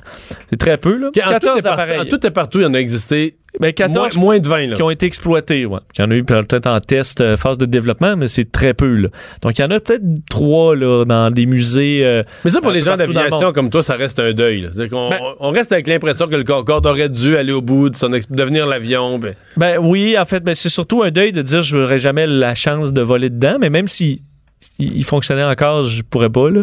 Ça coûtait à l'époque, euh, ça fait quand même le dernier vol, là, euh, plus de 15 ans, c'était près de 15 000 pour l'aller-retour euh, Paris-New York ou Londres-New York. Là, que t'avais les deux destinations. euh, Qui se faisait en quoi? 4 h, 5 h? 3h30. 3h30. Ich, 3h30. 3h30? À, tu viens-tu quelle vitesse? Non. 2200 km/h. OK. Donc, c'est près de deux fois la vitesse, presque Mach 2. Là. On parle de quand même. euh, c'est, vite. Ça avait été développé euh, en collaboration avec les Français et les Britanniques. Euh, Puis tu pouvais dedans là, lire ton livre puis boire ton jus. oui, c'était aussi doux euh, que tu, tu sentais même pas ou presque le passage du mur du son. Là. Ça te l'indiquait sur un écran, puis tu avais un service 5 étoiles. là. tu buvais du champagne. C'est pas très grand, là. c'est pas quelqu'un qui paye. Et à l'époque, même une première classe, mettons pour le même vol qui coûte 15 000 en Concorde, si tu es capable de, de prendre- d'accepter que ça prend 8 heures te rendre, ben, pour 5000 dollars, t'avais le traitement royal là, dans une compagnie aérienne régulière, donc avec, euh, tu sais là, t'as ton, ton, La première classe. ta, ta première classe, alors t'es t'es encore mieux physiquement que dans le Concorde qui était beaucoup plus petit, mais ça passait vraiment, vraiment vite. Et euh, le gros problème avec le Concorde, évidemment, c'était le, le, le vacarme épouvantable que ça générait, de sorte que c'était impossible de l'utiliser à part au-dessus de l'eau, ce qui a obligé d'utiliser seulement euh, Paris. Euh, parce que quand il atterrissait, là, c'était. ben, au décollage, au décollage, c'était épouvantable. L'atterrissage aussi, mais le décollage et le, le bang sonic euh, qu'on devait faire en rendu là en haute mer, là, euh, parce que parce faut, pas que tu dépasses le mur du le son, mur du son au-dessus des résidences Au- habitées. Au-dessus des résidences où mm, il faut vraiment que tu sois, tu sois loin. Alors ça, ça pose problème. Et aussi, une- ça consommait 20 tonnes de carburant à l'heure. Alors c'est euh, c'est pas nécessairement vert, un des problèmes euh, Mhm. euh, qu'on verrait aujourd'hui. Ben, comme exemple, c'est un avion que les signataires du pacte auraient été hésitants à utiliser. Aurait été hésitant à utiliser quoi que tu peux te rendre à Vegas, là, c'est un show. euh, tu peux te rendre à une heure et demie, pourquoi pas, là, pourquoi pourquoi s'en passer? Le 25 juillet 2000, on se souvient de l'écrasement. Euh, parce que le Concorde, au début, n'avait jamais eu d'accident majeur en, euh, en 30 ans. Et écrasement, juste, fait un an avant le 11 septembre, puis là, les deux événements euh, ont, mené à la fin du, projet. Ce qui me déprimait, je te disais que je trouvais ça quand même déprimant de plus l'avoir. C'est non seulement ça, mais c'est que je regardais. Premier vol, donc, pourquoi on dit 50 ans? C'est que demain, 2 mars, ça fera 50 ans que le, le Concorde a fait son premier vol. Mais en 50 ans, donc 1969, ça veut dire que c'était le 2 mars 1969. 69. ok. Et qu'est-ce qu'il y a eu en 69 aussi? Euh, le premier vol donc du Concorde, premier vol du 747, euh, la première fois qu'on est allé sur la Lune. On va y euh, Apollo retourner. 11, et on va y retourner. Et euh, l'ARPANET, donc l'ancêtre du, euh, de l'Internet, naissait en 1969. Puis là, si tu nous remontes 50 ans plus tard, là, où on a l'impression que nous, on est bien techno, c'est quoi qu'on a de nouveau, nous, dans notre année? Là, on veut retourner sur la Lune. On est allé il y a 50 ans. On vole en 747 encore. Le Concorde, il vole juste plus, mais il n'y a rien de plus hot qui a remplacé ça. Donc, c'est, c'est vraiment déprimant. On est rendu au iPhone 11. Là. Mais, Ben voyons, toi là. ben, j'ai trouvé. J'ai eu Non, mais à l'époque, à l'époque, tu parles de l'ARPANET, là, mais il veut dire, c'était l'ancêtre de l'Internet. Un, tout le peuple n'y avait pas accès. Non, je comprends Puis ça. deux, deux, un ordinateur, là, c'était gros comme euh, deux bungalows. Là. Oui, mais je veux dire, c'était. Pour, pour moins de mémoire qu'il y en a dans ton sel. Je je suis d'accord. Mais mettons, t'exclus ça, là. Cette année-là, on est allé sur la Lune. là. Puis là, hier, enfin, Justin Trudeau annonçait ça, là. On s'en va sur la Lune, mais ça fait un demi-siècle Ouais. qu'on est allé. Puis le 747, là, il- tu peux le prendre encore, là? C'est encore un avion euh, à jour. Donc, c'est déprimant. euh, ce qui s'en vient, entre autres en aviation, ce qu'on s'est rendu compte que les avions existants, là, ben, c'est pas ça qui est rentable. là. Ce qu'on veut, c'est combien ça coûte le moins possible par passager. Puis c'est ça que c'est ça qui fonctionne. Puis la question environnementale aussi qui, euh, qui, Ouais. qui arrive, veut, veut pas. Moi, je pense que le nouvel avion qui va tout révolutionner, il a été développé au Québec, c'est le C-Series. Ben, le C-Series, euh, je pense pas. Mais c'est un super avion, là. Le C-Series? Oui. Oui, c'est un bon avion. Je vais l'essayer dans les. Je devrais l'essayer dans les prochaines semaines. Ah oui? Oui, j'ai très hâte. Il s'appelle comment maintenant le Airbus Euh, euh, 220. 220? Ouais, ouais. Et euh, il y a d'ailleurs- eu des commandes euh, cette semaine de vendus, là. Quatre. Fait que tu pourrais monter dans un Airbus 220 euh, au cours des prochaines Oui, je semaines. pense pas que ça va, écoute, révolutionner ma vie, là. C'est un avion de, de ligne euh, ben normal, mais je vais avoir un. avoir une fierté, là. Fierté québécoise. Oui, même si j'ai pas participé de- ni de près ni de loin. Et euh, peut-être pour terminer sur, euh, il y aura des des enchères demain sur les objets du Concorde, 900 gugus du Concorde qui seront mis aux enchères à Toulouse, euh, Exemple. en, en France. Ben, des, des, euh, des instruments de bord, des pièces détachées, des euh, maquettes, des affiches, des montres, Ça va-tu se vendre cher? toutes sortes de cossins. Ben, moi, si j'achetais un instrument de bord, Tu serais prêt à payer un paierais peu? ça euh, 25 pièces. Mais ça va se vendre cher. Non, non. je ça- sais, non, je pense que ça va se vendre plus cher, mais je, je, je sais pas trop, là. Le retour de Mario Dumont.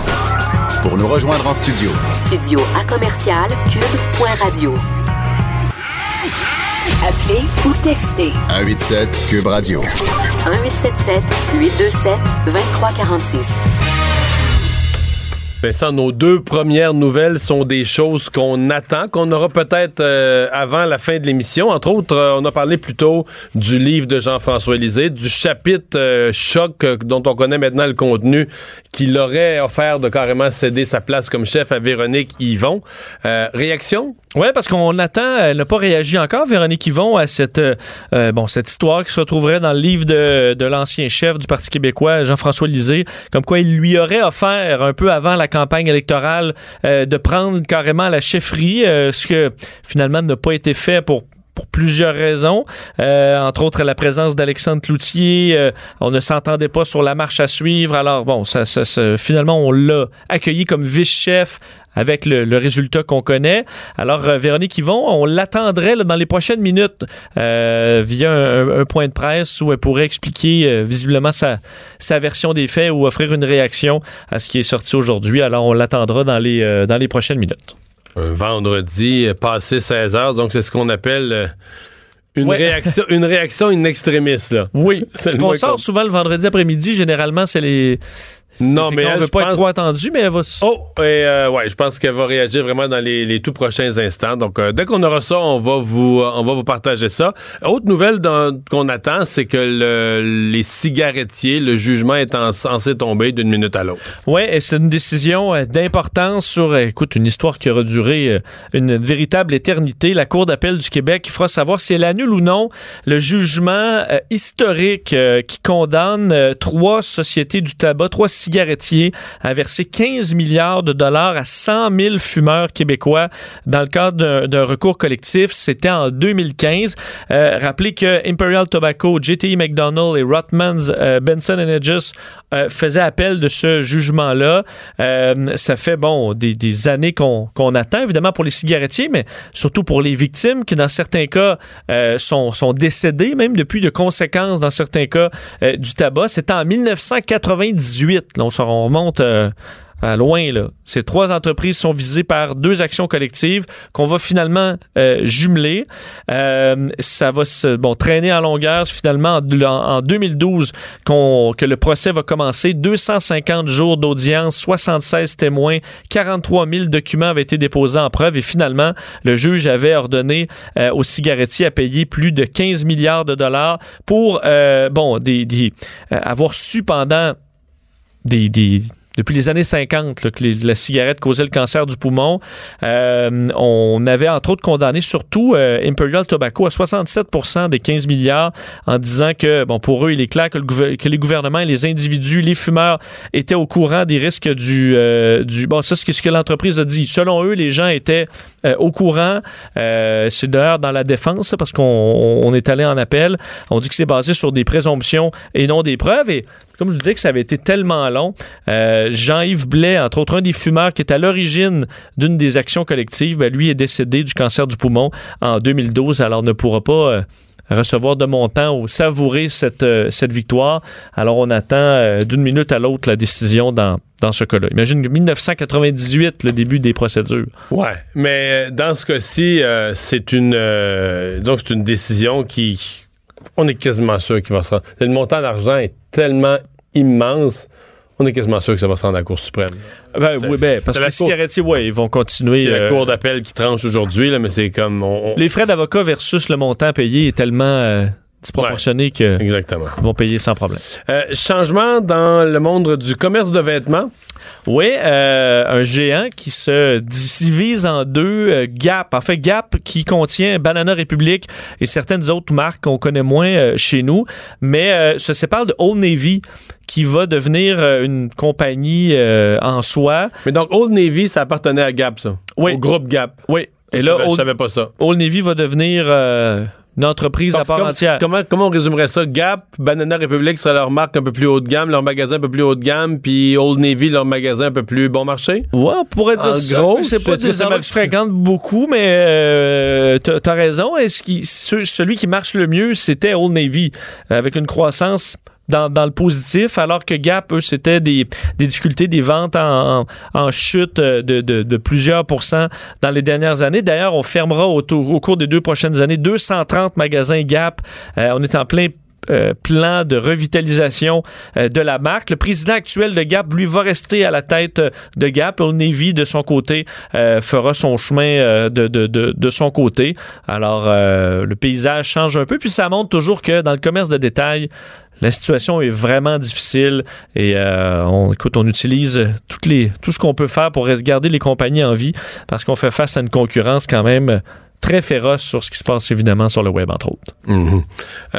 Walmart, euh, on va changer quoi le rôle de certains préposés à l'accueil. Oui, ça fait euh, une certaine controverse euh, aux États-Unis parce que c'est le plus gros employeur privé aux États-Unis, c'est Walmart. Alors ça touche énormément d'Américains. Et bon, vous vous souvenez peut-être, si vous rentrez dans un Walmart, généralement vous faites dire bonjour. Il y a quelqu'un à l'accueil. Aux États-Unis, c'est comme ça aussi. Vous faites dire bonjour. Et dans un souci, parce que Walmart, comme je vous parlais des autres commerçants au, détail, font face à des défis, ben, c'est le cas pour Walmart aussi. Dans le but de réduire un peu ses coûts, on va demander aux, aux gens à l'accueil de faire aussi certaines tâches, entre autres euh, faire des scanner certains articles, euh, s'occuper de certains remboursements, ranger les chariots. Alors certaines tâches comme ça qui vont déroger du simple accueil. Et euh, le problème, c'est qu'il y a une, quantité de ces employés d'accueil chez Walmart qui sont des gens handicapés et qui ne peuvent pas nécessairement faire les nouvelles tâches. Alors, on s'inquiète chez... pas encore un conflit entre Walmart puis les employés handicapés, ben, parce qu'ils en ont mangé toute une volée avec ça l'année passée. Absolument. On l'avait vu euh, chez nous, des histoires euh, bon, qui, qui avaient touché beaucoup les gens. Donc, on comprend que ça c'est dans certains cas, c'est quelques rares emplois que peuvent occuper, euh, bon, dans certains cas d'handicap. Alors, euh, il y a une pétition euh, de dizaines de milliers de signatures pour que Walmart revienne sur sa position. Eux, on donne 60 jours aux employés pour présenter leur candidature ailleurs en magasin s'ils ne peuvent pas remplir les, les, nouvelles tâches. Alors, en même temps, c'est une compagnie privée qui, à un moment donné, peut demander un peu on a vu à leurs employés, si veut qu'ils changent de tâche, ils changent de tâche, mais ça passe euh, mal euh, aux États-Unis présentement. Ils emploient quand même 1,5 million de personnes aux hmm. États-Unis, Walmart. Le jugement est tombé, les cigarettiers ont perdu. Oh, bon, donc. Et je sais pas si, parce qu'on avait le chiffre de 15-16 milliards, là, on parle maintenant de 17 milliards. Je suppose que la Cour d'appel, en rendant son jugement, là, je, je m'avance, je suppose qu'ils font peut-être une mise à jour en tenant compte des nouvelles données, de l'inflation, etc. Donc, les compagnies de tabac ont, perdu, euh, auraient donc 17 millions de dollars maintenant en dommages à payer. Milliards, ouais. Milliards de dommages, oui, à payer, donc, au, ce qu'on allègue comme étant des victimes, là, les fumeurs euh, mal informés de la réalité de la cigarette, parce que c'est ça, l'allégation, c'est que les gens ne fumaient pas en connaissance de cause, les cigarettiers étaient en possession d'informations qu'ils ont cachées à leurs clients. Et euh, t'as raison que ça risque de s'en aller en Cour suprême. avant de faire un déchec pour 17 milliards, D'après moi, tu vas essayer d'aller à la Cour euh, suprême. au bout tu vas t'essayer. Euh, autre nouvelle de dernière minute, celle-là sur le terrain politique, ça vient juste de, tomber, euh, surtout dans la presse anglophone au Canada. on disait que M. Jack Metzing là, avait une, bon, réussi à se faire élire dans son comté puis tout ça. Nathan Cullen, qui était peut-être la grosse pointure des, en tout cas dans, dans la Colombie-Britannique, avant Jack Metzing, ne se représentera pas. Moi, ce que je pense, là, ouais c'est lui voulait prendre la place de Jack Metzing. Lui, il est resté. Il attendait de voir. Ouais. Il voulait prendre sa place. on avait eu vent de ça. Moi, j'avais eu vent de ça. Là, Jack Metzing est élu. Il peut pas, il peut pas s'entendre avec. Il pense que ça va mal aller à l'élection. Euh, il y a 41 députés du NPD. C'est le 13e qui annonce qu'il ne se représente pas on se sent pas très confiant pour l'élection. Dont, un certain nombre au Québec, ils sont un certain nombre sur ces 13-là, ils sont un certain nombre du Québec qui ne se représentent pas. Mais donc, un premier coup dur là, pour, euh, pour Jack Metzing, au moment où il arrive comme nouveau chef, va faire son entrée à la Chambre des communes, euh, il, euh, il ne se représente pas, Nathan Cullen. Donc, perte pour Jack Metzing. Monsieur Trump qui euh, s'en est pris à Michael Cohen encore une fois. Ouais, on n'est pas très surpris, mais euh, bon, euh, traite son ancien avocat de, en fait, dit qu'il se, se parjure, a fait référence entre autres à un livre, parce qu'on comprend que Michael Cohen aurait travaillé sur un, livre qui vantait, euh, qui aurait vanté Donald Trump. C'est un peu ce à quoi fait référence euh, le, le- le- président. Livre qui n'a jamais été, euh, publié, mais que, qui aurait été une, carrément une lettre d'amour à Donald Trump. Moi, c'est ce que Donald Trump tweet aujourd'hui. Alors, il explique, il dit, le Congrès doit exiger la transcription du nouveau livre de Michael Cohen. Vos têtes vont tourner quand vous verrez les mensonges, les faussetés, les contradictions avec son témoignage de jeudi, comme s'il s'agissait d'une autre personne. Il est totalement discrédité. Évidemment, si euh, Donald Trump dit, lui, il y a un livre d'écrit, et ça dit tout l'inverse de ce qu'il vous a dit au Congrès. Donc, si c'est parjuré encore une fois, ben, c'est, criminel. On sait qu'il s'en va déjà en prison, euh, en prison pour ça. Euh, le fils du président euh, ben, de Donald Trump Jr. lui-même a tweeté aujourd'hui Ouais, là-dessus. mais en lui, il doit, être, il doit être doublement vexé. Il doit pas être content du témoignage de Cohen sur son père, mais il y avait une petite curve, là. il y avait une petite- pour, pour lui-même qui disait que c'était que son père disait de lui que c'était le gars avec le pire jugement du monde. c'est sûr que c'est. Ils vont pas aller super ensemble. non, non, non, non. prochainement, mais il disait que Michael Cohen avait proposé un livre disant que Trump n'était pas un menteur. Euh, il louangeait son père, alors euh, souhaite euh, que ce soit présenté. Et Michael Cohen, lui, de son côté, euh, dit que, euh, au contraire, il n'y a aucun projet de livre en cours et qu'il y a tout faux. Alors, euh, ça Bon. peut-être un jour. Qui dit la vérité. Dans, tous ça. ces spécialistes Ben, de la vérité. Peut-être aucun des deux, ça Ouais, dépend ça, sur hein. quoi. Euh, euh, un petit mot en terminant sur le navire euh, qui doit faire la liaison Matane-Bécomo, euh, le Apollo. On semble espérer pouvoir le réparer sur place là, sans, Oui, sans aller en cale sèche dans un... Et on voyait des images de nos collègues TVA Nouvelles qui montraient des travaux quand même bien avancés sur la coque du navire. Alors, on semble être capable de faire euh, le travail qu'on compléterait d'ici une dizaine de jours. Euh, mais au moins, on n'a pas besoin de mettre le navire en cale sèche. Quand même des travaux euh, c'est important. là. Vous voyez qu'on travaille sur la structure aussi derrière la partie qui a été défoncée par l'impact, mais on semble être capable de retravailler ça sur place. Alors, on peut espérer que la semaine prochaine ou un peu plus, le navire puisse reprendre la mer, en Non, espérant non. que ce soit plus long que qu'une une semaine. Ouais. Mais tu sais qu'on on n'a pas encore tous les détails parce qu'on on aime ça au Québec. On dit toujours qu'il y a une enquête. là. Mais tout ce que j'entends, mais peut-être que l'enquête nous révélera autre chose, mais tout ce que j'entends, c'est que l'enquête sur l'accident qui a fait le trou dans le bateau pourrait se résumer à assez peu de choses. C'est genre, euh, on arrivait un petit peu vite. Le, mot- le moteur à la renverse était moins puissant qu'on pensait pour nous freiner, pour nous rentrer Dans dans, le quai. quai. À mon avis, ça doit être. On doit, déjà avoir une bonne idée des Fait que, résultats. si c'est ça, euh, j'espère qu'on dépensera pas 4 millions pour faire un rapport de 400 pages. Là. Non. Mais est-ce qu'on va pouvoir retourner? Hmm. Admettons, c'est toujours. euh, S'il y avait des grands vents dans le dos, puis ça a été ça, ça Non, la, problématique. Il peut y avoir un ensemble de facteurs, là, le vent et tout et tout, mais je veux dire, à la fin, là, j'arrivais trop vite, j'étais poussé par le vent, le moteur Ouais, était moins non. fort que je pensais, j'ai envoyé le moteur à renverse, ça a pas assez freiné, puis là, ça a continué à avancer, puis j'ai frappé dans le quai. Comme Bon. à Godbout. Genre, avec ton, avec ton char, là, tu un accident, tu fais une enquête, mais j'arrivais trop vite, j'ai freiné, il y avait de la glace, ça a pas freiné, puis j'ai rentré dans le mur. bon. Est-ce qu'ils vont s'empêcher d'aller à Godbout pour autant? Ben, ou ils vont arriver sais vraiment doucement? Mais remarque, aller à Godbout, c'est un plus pour les gens, parce que, sais, ça- pour les gens de cette île, ça fait plus proche, mais, mais c'est pas aussi essentiel. Si on allait, mettons, tout le temps à Bécomo, t'assures quand même un lien nord-sud, là. Je c'est pas. euh, c'est- C'est quand même bien correct, là, si on va tout le temps à Bécomo. Le retour de Mario Dumont, le seul ancien politicien qui ne vous sortira jamais de cassette. Mario Dumont et Vincent Dessureau. Jusqu'à 17. Cube Radio. On va parler automobile. Frédéric Mercier, qui est de retour dans nos studios, journaliste au Guide de l'Auto. Salut. Salut. Plusieurs nouvelles, euh, dont Peugeot, qui revient en Amérique du Nord. Oui, un petit rêve de jeunesse qui se réalise pour moi de C'est un rêve, peut-être ouais. un jour conduire une euh, Peugeot. Oui, oui, oui. J'aime les voitures tu vois- françaises. Ben, tu vois, moi, j'avais une mauvaise opinion des Peugeot parce que ça avait déjà été ici, puis ça fitait pas pour l'hiver, puis tout ça. Puis j'avoue qu'une fois que j'étais en Europe, là, tu tu loues, puis tu sais pas ce que tu vas avoir comme véhicule. Ouais. J'avais eu un Peugeot, j'avais été impressionné. Puis on s'entend, tu sais, ils ont quitté l'Amérique du Nord en 91. J'avais alors deux ans. Ah, OK. Euh, fait que c'est vraiment... deux ans. Oui, né en 89, donc Ouais. c'est vraiment... j'avais 21 ans quand C'est correct. Mais c'est vraiment Mais il en vendait, en- pour vrai, il en vendait plus beaucoup, là. Non, puis ça a jamais été un joueur très, très, très Non. important en Amérique du Nord. Mais là, qu'est-ce qu'ils visent? qu'est-ce qu'ils visent? C'est une mot, mot à titre de bonne question parce que le marché est quand même assez saturé. Il y a beaucoup de marques déjà. Puis en fait, c'est le groupe PSA dont Peugeot fait partie. Il y a d'autres marques aussi comme Citroën, Opel, Vauxhall qui font partie de ce groupe-là, qui avait confirmé en 2016, fait que ça fait déjà un peu plus de deux ans, qu'il allait éventuellement faire un retour en Amérique du Nord, mais on n'avait pas trop d'infos là-dessus. Puis là, on en- ils en ont donné un petit peu plus cette semaine. Ils ont annoncé que ce serait avec la marque Peugeot que ce, que ce grand retour-là serait amorcé. Puis ça va se faire en 2026. Fait que retenez pas votre Oh, souffle. C'est dans longtemps. Puis c'est- quand même long ramener une marque euh, dans un nouveau marché. Il faut homologuer les véhicules pour la sécurité. Il y a des, des différences entre les marchés européens puis les marchés américains puis canadiens.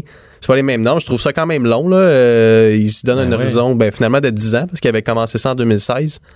Puis ça va commencer avec Peugeot, mais tu sais, il n'y a aucun modèle encore qui est, qui est annoncé parce Ce que les pas les modèles de 2019 seront pas exactement, seront pas les mêmes en 2026. Mais est-ce que c'est bon euh, des, euh, des Peugeot en ce moment? Parce qu'on se souvient de Fiat quand ils sont arrivés, on a quand même déchanté assez vite. Parce Ouais, que on se rapidement. rend pas compte que, on se rend compte que c'est pas de la.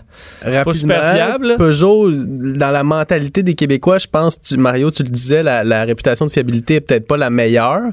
Euh, en même temps, il y a des gens, je pense peut-être même des, des plus jeunes comme moi qui, qui trouvent les designs cool, qu'ils ont jamais conduit. Est-ce que c'est bon aujourd'hui? Je pense que ça se situe dans la moyenne. C'est pas des véhicules exceptionnels côté fiabilité. Euh, je les ai jamais conduits, pour être franc avec toi, parce qu'on n'en a pas en Amérique du Nord. Euh, mais, mais moi, j'ai très hâte. Là. Écoute, ça amène une diversité supplémentaire dans, dans l'industrie, puis ça peut juste être bon pour le consommateur. C'est des marques qui se battent entre elles. Que j'ai hâte de voir ça. Mais ils vont rentrer, euh, c'est parce que ils vont s'associer, ils vont ouvrir des nouveaux concessionnaires Ben là- ou ils vont s'associer avec une marque qui est pas trop compétitrice pour rentrer dans des concessionnaires existants? ou- C'est la question qu'on se pose parce que la dernière marque qui est revenue comme ça, tu l'as dit, c'est c'est Fiat, puis Alfa Romeo un petit peu plus tard. Puis Mais ça Fiat est s'est revenu fait. par Chrysler. Exactement, ça s'est fait après le rachat de, de Chrysler en 2008-2009. Fait qu'on avait déjà un réseau de concessionnaires qui était déjà bien implanté, puis on, on s'est juste servi de ça. Pour- pour- L'investissement financier pour rentrer sur le continent est pas le même si tu utilises des concessionnaires en place. faut que tu investisses dans tes véhicules, l'homologation. Exact, Mais si en plus, il faut que tu investisses pour bâtir exact. des concessionnaires, ben là, c'est faut que tu sortes le cash pas à peu près. En plein ça. Puis le groupe PSA, ce qu'ils ont dit, c'est qu'eux, ils pensaient vraiment partir à partir d'une page blanche. Fait que Ah, peut-être justement qu'on va essayer de repenser le quand même assez vieux système des concessionnaires automobiles. Regardez Tesla, qui est une autre nouvelle marque, euh, vend pas ses véhicules via un réseau de concessionnaires Plus en traditionnels. ligne. euh, Ouais, beaucoup la vente en ligne. Puis 2026, écoute, il y a des choses qui vont exister qu'on qu'on pense même pas en, en ce moment. Euh, puis ce qu'ils ont dit en pour, pour ce qu'on sait maintenant, c'est qu'il y a 15 États américains puis quatre provinces canadiennes qui ont été ciblées. Puis c'est là qu'on veut commencer. le Québec, c'est sûr qu'on est, C'est là-dedans. là. Pour des On Français, là, c'est même pas une question. Ben, pour des Français, puis on est quand même la deuxième province la plus euh, la plus populeuse. Fait que ça m'étonnerait Non, puis on est- vraiment on que le Québec soit pas là-dedans. un peu plus acheteur d'européennes aussi, si je ne m'abuse. ouais, puis de petites voitures, tu sais, des petites Peugeot 206, là, je pense que ça pourrait très bien Ouais. marcher ici. J'aimerais beaucoup voir ça. On a encore sept ans pour y penser, messieurs. Oui, on a le temps d'y de passer réfléchir. un véhicule au complet. Euh, ouais, quand même. C'est ça. Est-ce que Tesla va finalement avoir ce véhicule? Parce que pour monsieur, madame, tout le monde, Tesla, c'est un auto de riche présentement. C'est un Ouais. auto pour les gens. Euh, bon, ils nous sont arrivés avec ce modèle, le modèle 3, en disant là, on arrive avec un modèle pour tout le monde. Est-ce que le prix va vraiment être pour tout le monde? Ben là, finalement, après presque trois ans d'attente, euh, Tesla a confirmé que oui, il va avoir une Model 3 au prix qui avait été promis. Euh, C'était en mars 2016, quand, quand Tesla a Mais ce jour-là, il y a des gens qui ont versé un 3. 1000 piastres, là, hein? Ouais, il y a des gens qui ont versé un 1000 pièces Plein de monde, qui là. attendent encore pour le modèle de base. Ça fait, euh, c'est ça, ça fait presque trois ans. Puis écoute, moi, je me souviens très bien de ce jour-là parce que quand Tesla a présenté la Model 3, c'était la première fois qu'un constructeur montrait une voiture électrique abordable, puis je vais le mettre en guillemets, là, abordable. À, à l'époque, on promettait 35 000 US pour la, la version de base, avec une autonomie qui a du bon sens. Fait que 350 km à peu près qu'on proposait encore à ce moment-là. Sauf que là, les autres font ça, 300, 350 Ben là, c'est ça. Depuis ce temps-là, bon, Chevrolet est arrivé avec la Bolt, euh, Nissan avec une, une Leaf qui va faire à peu près ça aussi. Le Hyundai, le Kona fait plus de 400 km. Fait que les, les constructeurs traditionnels se, se sont, euh, se sont ravisés puis ont proposé des choses. Tesla, ça a été plus long. C'est quand même une, une compagnie qui est partie, il y, a, il y a 10 ans, personne ne savait c'était quoi Tesla. Fait qu'on a commencé la commercialisation de la Model 3 avec un, modèle plus haut de gamme avec une batterie, on l'appelait la long range, fait qu'une batterie qui permettait de faire 500 km d'autonomie. Euh, puis c'était plus facile de, de commercialiser ça parce que les ventes, évidemment, on les vendait pas mal plus cher ces véhicules-là. Tesla avait besoin d'argent, mais depuis quelques, quelques mois maintenant, Tesla fait des profits. Puis ça, ça change la donne parce que ça faisait quand même, ça fait à peu près 10 ans que Tesla existe puis faisait jamais de profit. Puis là, on fait de l'argent, fait qu'on peut se permettre finalement d'offrir ce qu'on avait promis il y a presque trois ans, une Tesla Model 3 à 35 000 aux États-Unis. Au Canada, on parle d'un prix de base qui est à 47 600 là, avec le prix. Donc, on s'en tient à pièce près, on s'en tient à ce qu'on avait promis. On avait promis 35 000 en 2016, On c'est ça. exactement ce qu'on livre en, en 2019.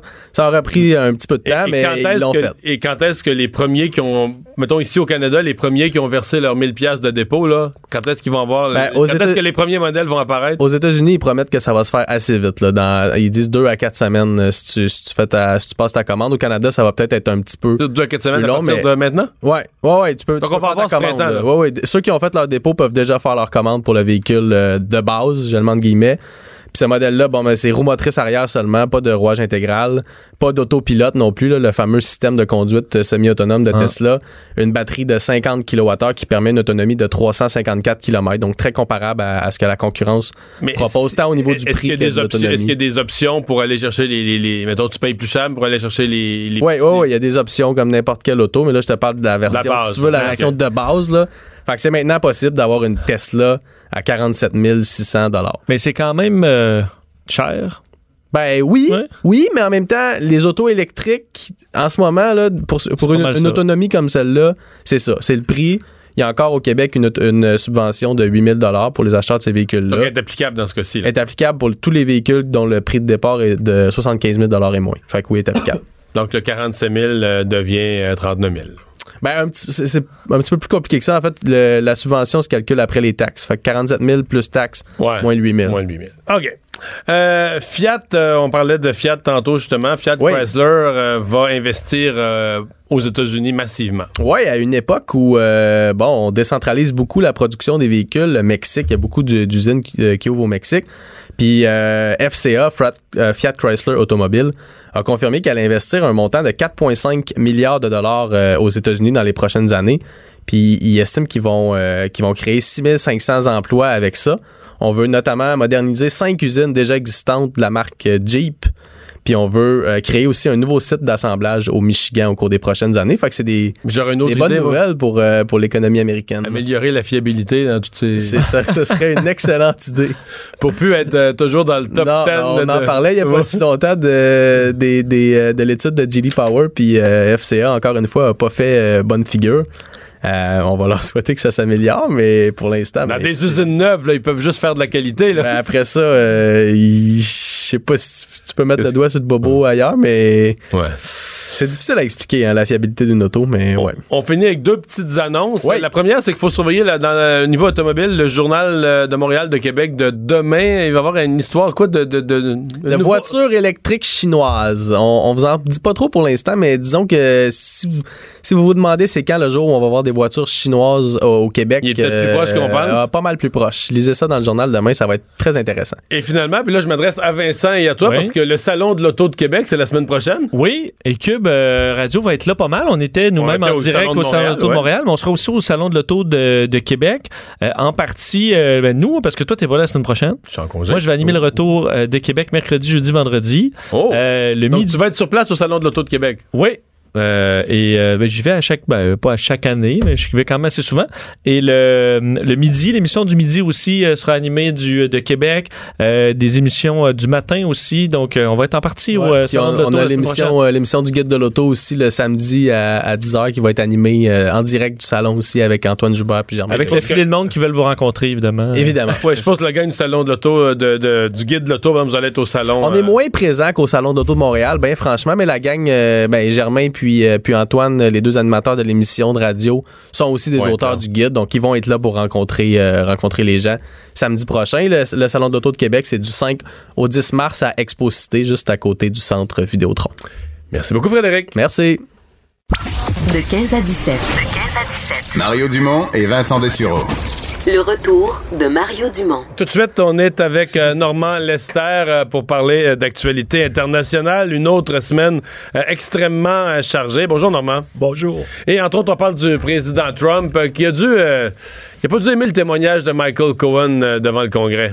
Non, parce que Cohen a dit que c'était un menteur, un tricheur, hein, et, euh, puis euh, c'est vrai, mais hein, dire qui qui va contester? Et puis il a dit aussi que qui a été complice des actes criminels euh, qu'il a commis. C'est quand même grave et je voyais hier que les experts estiment qu'il y a actuellement une dizaine d'enquêtes de caractère criminel qui sont menées contre Donald Trump et des membres de sa famille.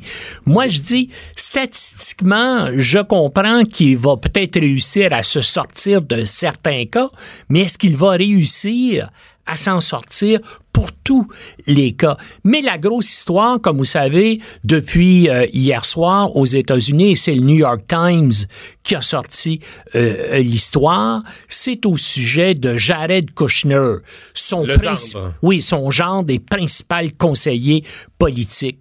C'est que pendant un an après l'élection de Trump, les services de renseignement américains, c'est-à-dire la CIA et le FBI, pensait que c'était un risque pour la sécurité nationale. Il a soumis, bien sûr, des demandes d'habilitation sécuritaire pour avoir la cote ultra secret qui est nécessaire pour travailler à la Maison Blanche. Et là, les services de renseignement se sont aperçus que ces déclarations-là étaient pas complètes.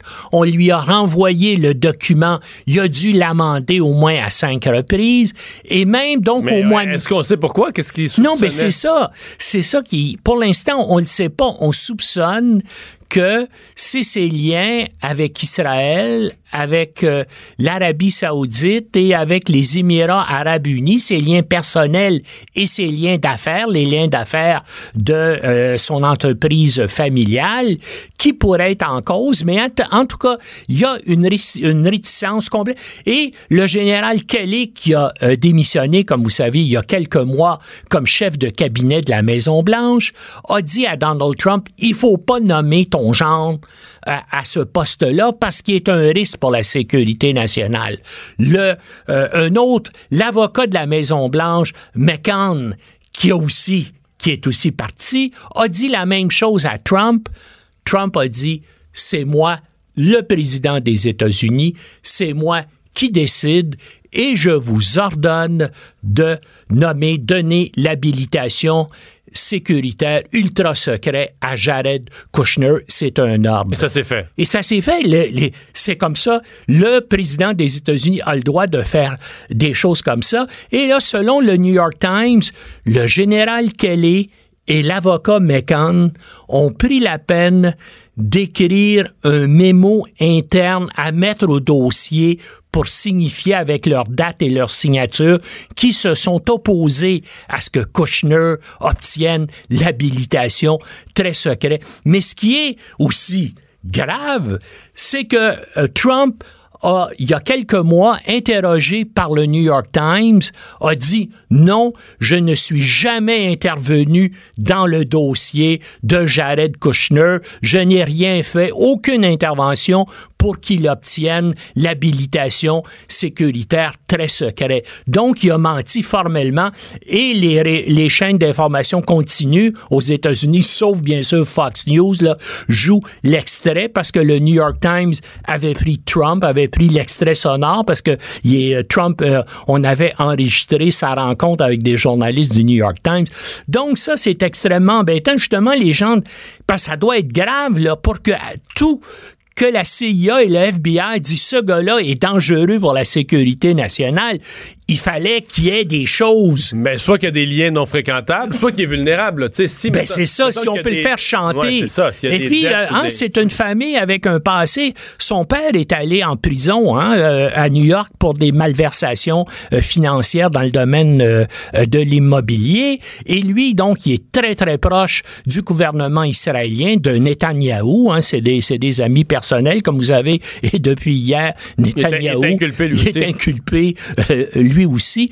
Donc, c'est très grave et c'est sûr là que ça, ça va déboucher sur une autre enquête de la Chambre des représentants et peut-être du Sénat sur Kushner pour savoir qu'est-ce que ce type-là peut charrier comme et pourquoi il est une menace à la sécurité nationale des États-Unis? Et il a fallu encore une fois que euh, Trump exerce là son pouvoir présidentiel presque dictatorial pour impo mais qu'est-ce que vous voulez? C'est mais les, le- les, les États-Unis actuellement sont gouvernés comme une monarchie. Il y a un roi qui s'appelle Trump Ier et il y a deux, il y a une princesse, bien sûr, sa fille, et puis il y a trois princes, donc son gendre, et puis ses deux fils. Hein? Et c'est les gens qui sont les plus près de Trump et, et c'est les seules personnes sur qui Trump compte vraiment? À part ça, il se méfie de tout le monde. Ben, il s'agit de voir, justement, tout le monde qui est passé depuis deux ans à la Maison-Blanche, qui sont restés quelques mois, qui ont démissionné. Le seul groupe sur lequel il se fie, c'est sa C'est la fille. famille. C'est- la famille. Ça s'en vient, un, un régime monarchique. Les États-Unis sont en train de devenir un régime monarchique, assez étrangement. Normand, on, euh, Donald Trump était euh, au, au même moment cette semaine très excité au début de, de se rendre en, euh, en- à Hanoï pour ce deuxième sommet avec Kim Jong-un. Lui a envoyé plein de bons mots avant là, en disant à quel point c'était super. Finalement, revient avec absolument rien. Long, long voyage, tout ça pour ramener absolument aucune entente. Est-ce que c'est un échec important pour, pour Donald Trump? Ben, en tout cas, la plupart des spécialistes aux États-Unis se disent heureusement parce que aux États-Unis, les gens sensés avaient peur qu'il accepte de faire des concessions extraordinaires à, à- à- à Kim Jong-un sans comprendre vraiment euh, ce qu'il faisait. Et là, euh, ben, ben, lui dit, ben là, euh, on a rompu les négociations, mon, mon est ami, mais c'est bizarre parce que il y a deux versions là, de ce qui s'est passé, on ne le sait pas encore et peut-être qu'éventuellement ça va couler, mais les Nord-Coréens disent, ben Trump d'abord dit, ben nous, on voulait diminuer le nombre de sanctions, puis les Nord-Coréens exigeaient qu'on abandonne toutes les sanctions d'un coup, et les Nord-Coréens disent, non, non, c'est pas vrai, nous, on était prêts à accepter dans un premier temps là que on lève simplement une partie des sanctions pour qu'on ferme notre centre de recherche de Yongbyon là, qui est le principal centre de recherche euh, nord-coréen. Alors donc les il n'y a pas la même interprétation. Qu'est-ce qui s'est passé dans les négociations personnelles? On ne le sait pas. On espère peut-être dans les prochains jours que ça va peut-être sortir, mais tout le monde respire en disant heureusement Trump n'a pas fait de concession à, Kim Jong-un. Normand, euh, bon, euh, lorsqu'il avait rencontré Vladimir Poutine, entre autres Donald Trump, il- on, on- l'avait questionné, on a dit vous l'avez, euh, vous- questionné sur l'ingérence russe? Puis il avait dit oui, j'y ai demandé à Poutine, il m'a dit non, puis j'ai fait confiance. Puis il a fait un peu la même chose avec euh, Kim Warm Jong-un sur euh, justement Warm Beer, un jeune qui a été un jeune arrêté sur place, qui est mort. qui est mort. qui est mort à la suite de la façon dont il a été maltraité dans les prisons nord-coréennes. Et puis dans cette affaire-là, Trump, encore une fois, ça a sidéré absolument tout le monde, y compris une partie de ses partisans. Il a essayé d'expliquer ça en disant ben Kim Jong-un euh, il était pas au courant et puis euh, c'est uniquement après coup puis il dit je fais confiance voir si il n'aurait pas été directement impliqué. On arrête un citoyen américain. C'est au centre d'une euh, d'une tension très grave avec les États-Unis puis Kim Jong-un ne s'occupait pas de ça. Il y avait d'autres choses à faire. Puis, ah, ah, ben, ça m'a surpris quand, tout à coup, euh, il été tellement maltraité en prison qu'il est mort ensuite quand on l'a libéré. Il est allé aux États-Unis.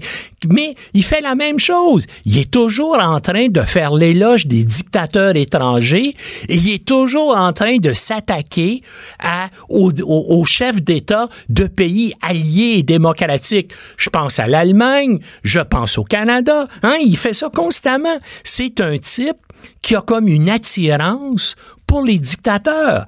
Et ben, ça, en est encore la preuve. Et ça encore, tout le monde se dirait, ben là, ça va faire un scandale, ça va changer. Les gens vont dire aux États-Unis, ça n'a pas de bon sens.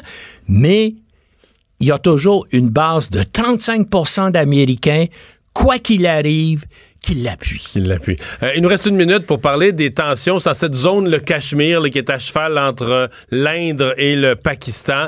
Euh, C'était une semaine de tension, même des avions abattus. Là. Oui, et c'est extrêmement grave parce que les deux pays ont des armes nucléaires. Hein? Et il y a déjà eu trois guerres importantes entre le Pakistan et l'Inde. Premièrement, au, au, moment de la partition en 1947, là, ça a fait un pays à dominante hindoue et un pays à dominante musulmane. Et il y avait le Cachemire qui est séparé entre les deux. Le problème du Cachemire, c'est qu'il y a une majorité de musulmans qui habitent là, mais c'était un prince hindou qui était euh, le chef d'État de la région et lui a décidé d'aller du côté indien, même si la majorité était musulmane. Alors, depuis ce temps-là, il y, a, des mouvements séparatistes violents au Cachemire qui veulent leur, leur attachement de l'État au Pakistan. Et là, l'Inde, il y a eu 40 soldats indiens oui, qui ont, été, qui ont tués, dans, Un, autre- dans un attentat terroriste. Alors, on s'approche d'élections en Inde. Il fallait que le gouvernement fasse quelque chose. Alors, il y aura... L'Inde- jure qu'il y a un camp, qu'il y a un camp de formation Oui, de ça. terroristes pas loin de la frontière Exactement. Puis ils l'ont, attaqué avec euh, une frappe aérienne, mais l'aviation pakistanaise est intervenue puis a battu deux avions in- indiens. Fait que là, on, en est là. Euh, Mais comme quand je on abat des avions, ça commence à. oui, ça, à ça devient très grave. Puis il y a eu, ça, ça, ça c'est la quatrième guerre là, entre les, les, euh, les trois autres fois, les deux pays n'avaient pas d'armes nucléaires, mais ils en ont euh, depuis. Alors, il y a toujours un danger là d'escalade des Depuis opérations. 24 heures, on dirait-tu que ça s'est calmé un peu? Je pense que ça s'est atténué. D'ailleurs, les Pakistanais, euh, ils avaient capturé un des pilotes. Ils l'ont remis tantôt, là. Puis ils l'ont remis, je pense, il y a une heure environ aux Indiens. Alors, on peut penser que ça va euh, s'atténuer, mais on ne sait jamais. Puis il y a beaucoup d'animosité entre ce- les musulmans et les, et les hindous dans cette région-là du monde. Normand Lester, merci beaucoup d'avoir été là. Le retour de Mario Dumont. Jusqu'à 17, parce qu'il ne prend rien à la légère. Il ne pèse jamais ses mots. Cube Radio. Jean-Philippe Bertrand de TVA Sport, des partants de TVA Sport, est avec nous. Euh, salut Jean-Philippe. Salut Mario. Ce matin, euh, ben, à LCN, même si on fait pas du sport, de temps en temps, quand on a une grosse nouvelle comme ça, on la sort en direct. Quand j'ai sorti la nouvelle du congédiement de Guy Boucher, je me suis permis un petit commentaire éditorial de sportif en disant que ça me paraissait, euh, disons, assez injuste. C'est-à-dire que tu congédies l'entraîneur parce que tu fais un certain grand ménage, tu veux repartir à zéro, mais est-ce que, est-ce que d'autres entraîneurs auraient fait des miracles cette année avec ce qu'il y avait entre les mains? Absolument pas. Et ça, ça vient quatre jours, ou peut-être même cinq, là, si tu veux l'étirer un peu, là, mais quatre jours après un vote de confiance à la date limite des transactions. Pierre Dorion avait dit Guy Boucher est mon homme et on va finir la saison avec lui, puisqu'il ne reste que 18 matchs. Et comme tu le mentionnes, là, Pat Burns avait déjà dit euh, j'ai l'impression d'aller à la chasse à l'ours avec un couteau à beurre. Là. C'est à peu près ça que, que vivait euh, euh, Guy Boucher. Écoute, on, on s'est débarrassé du club au complet. Là. Il, y a une, il y a une photo d'ailleurs sur, euh, sur les réseaux sociaux qui circule là, de l'édition euh, d'il y a deux, deux ans qui s'est rendue en finale d'association. Ah oui, j'ai vu la photo. Toutes des chandails des équipes où ils sont rendus. C'est épouvantable, hein? Il reste Anderson, Borvetsky. J'en échappe, là, mais je pense qu'il reste quatre joueurs de l'édition euh, qui s'est rendue, comme je le mentionne, en finale de l'Est contre les Penguins de Pittsburgh. Donc, on pensait cette année-là, on pensait qu'on était sur le bord d'y être arrivé, qu'il fallait juste aller chercher un peu de renfort, à solidifier l'équipe et tout ça, parce qu'on était pas loin d'être arrivé. Finalement, on a tout défait.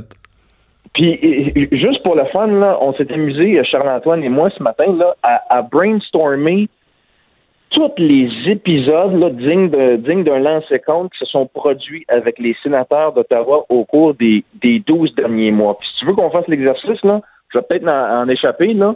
Joins-toi à moi pour, euh, pour, pour me rafraîchir la mémoire, OK? Mais il y a eu la chicane entre les femmes. Rappelle-toi, là, la Ouais, ouais. chicane entre la femme d'Eric Carlson contre la femme de, de Mike Hoffman, puis apparemment qu'il y en a une des deux qui faisait de l'intimidation, puis Bon, ça, ça, c'est Mais ça amenait, des, ça amenait des échanges pour un affaiblissement de l'équipe quand même. Parce qu'à chaque fois, chaque fois que tu fais un échange pour des raisons qui ne sont pas hockey, puis là, je parle même comme économiste, là, quand tu poses un geste économique comme un échange, mais que tu le fais pour des tierces raisons, tu es en position de faiblesse comme négociateur. Tu comprends? Tu négocies plus d'égal à égal parce que toi, tu as un problème autre, un problème de vestiaire, un problème de femme, un problème de n'importe quoi, tu comprends? Et, et- et c'est ça qui est arrivé au sénateur. Là. Et- et la première chose qu'on a faite, c'est se débarrasser de Mike Hoffman dans l'espoir d'offrir une prolongation de contrat à Eric Carlson. Et ça n'a pas fonctionné puisque Eric Carlson a été échangé aux Sharks de San Jose. Fait que t'as pas juste, tu pensais régler un problème, puis, puis non, t'as- causé tout deux perdu. problèmes parce que les deux, les deux sont plus là. Après, il te restait Mark. Attends, là, là, attends, là, on va vite dans l'histoire. Rappelle-toi l'incident du Uber. Rappelle-toi la, la catastrophe, là, alors que les gars avaient été filmés à leur insu dans, dans le Uber en Arizona, puis ils étaient en train de rire de Martin Raymond, le, le assistant entraîneur. Ça, ça, ce n'est qu'un épisode. Au cours de l'été, il y a l'assistant au directeur général qui a été pris en défaut pour, euh, pour, pour abus, abus contre un, contre un jeune homme.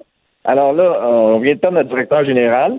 Il y a le propriétaire, Eugene Melnick, qui est en chicane contre à peu près tout le monde à Ottawa, même qu'il y a un mouvement qui s'appelle Melnick Out.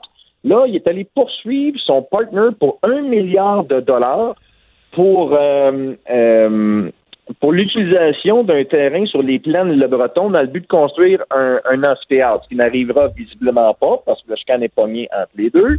Euh, Mark Stone, comme tu le sais, a été échangé euh, au cours des, des derniers jours au, euh, au Golden Knights de Las Vegas. Matt Duchesne est parti euh, à Columbus. Écoute, c'est c'est un en une saison là, des sénateurs, t'as trois saisons de lancer compte. C'est pas compliqué là.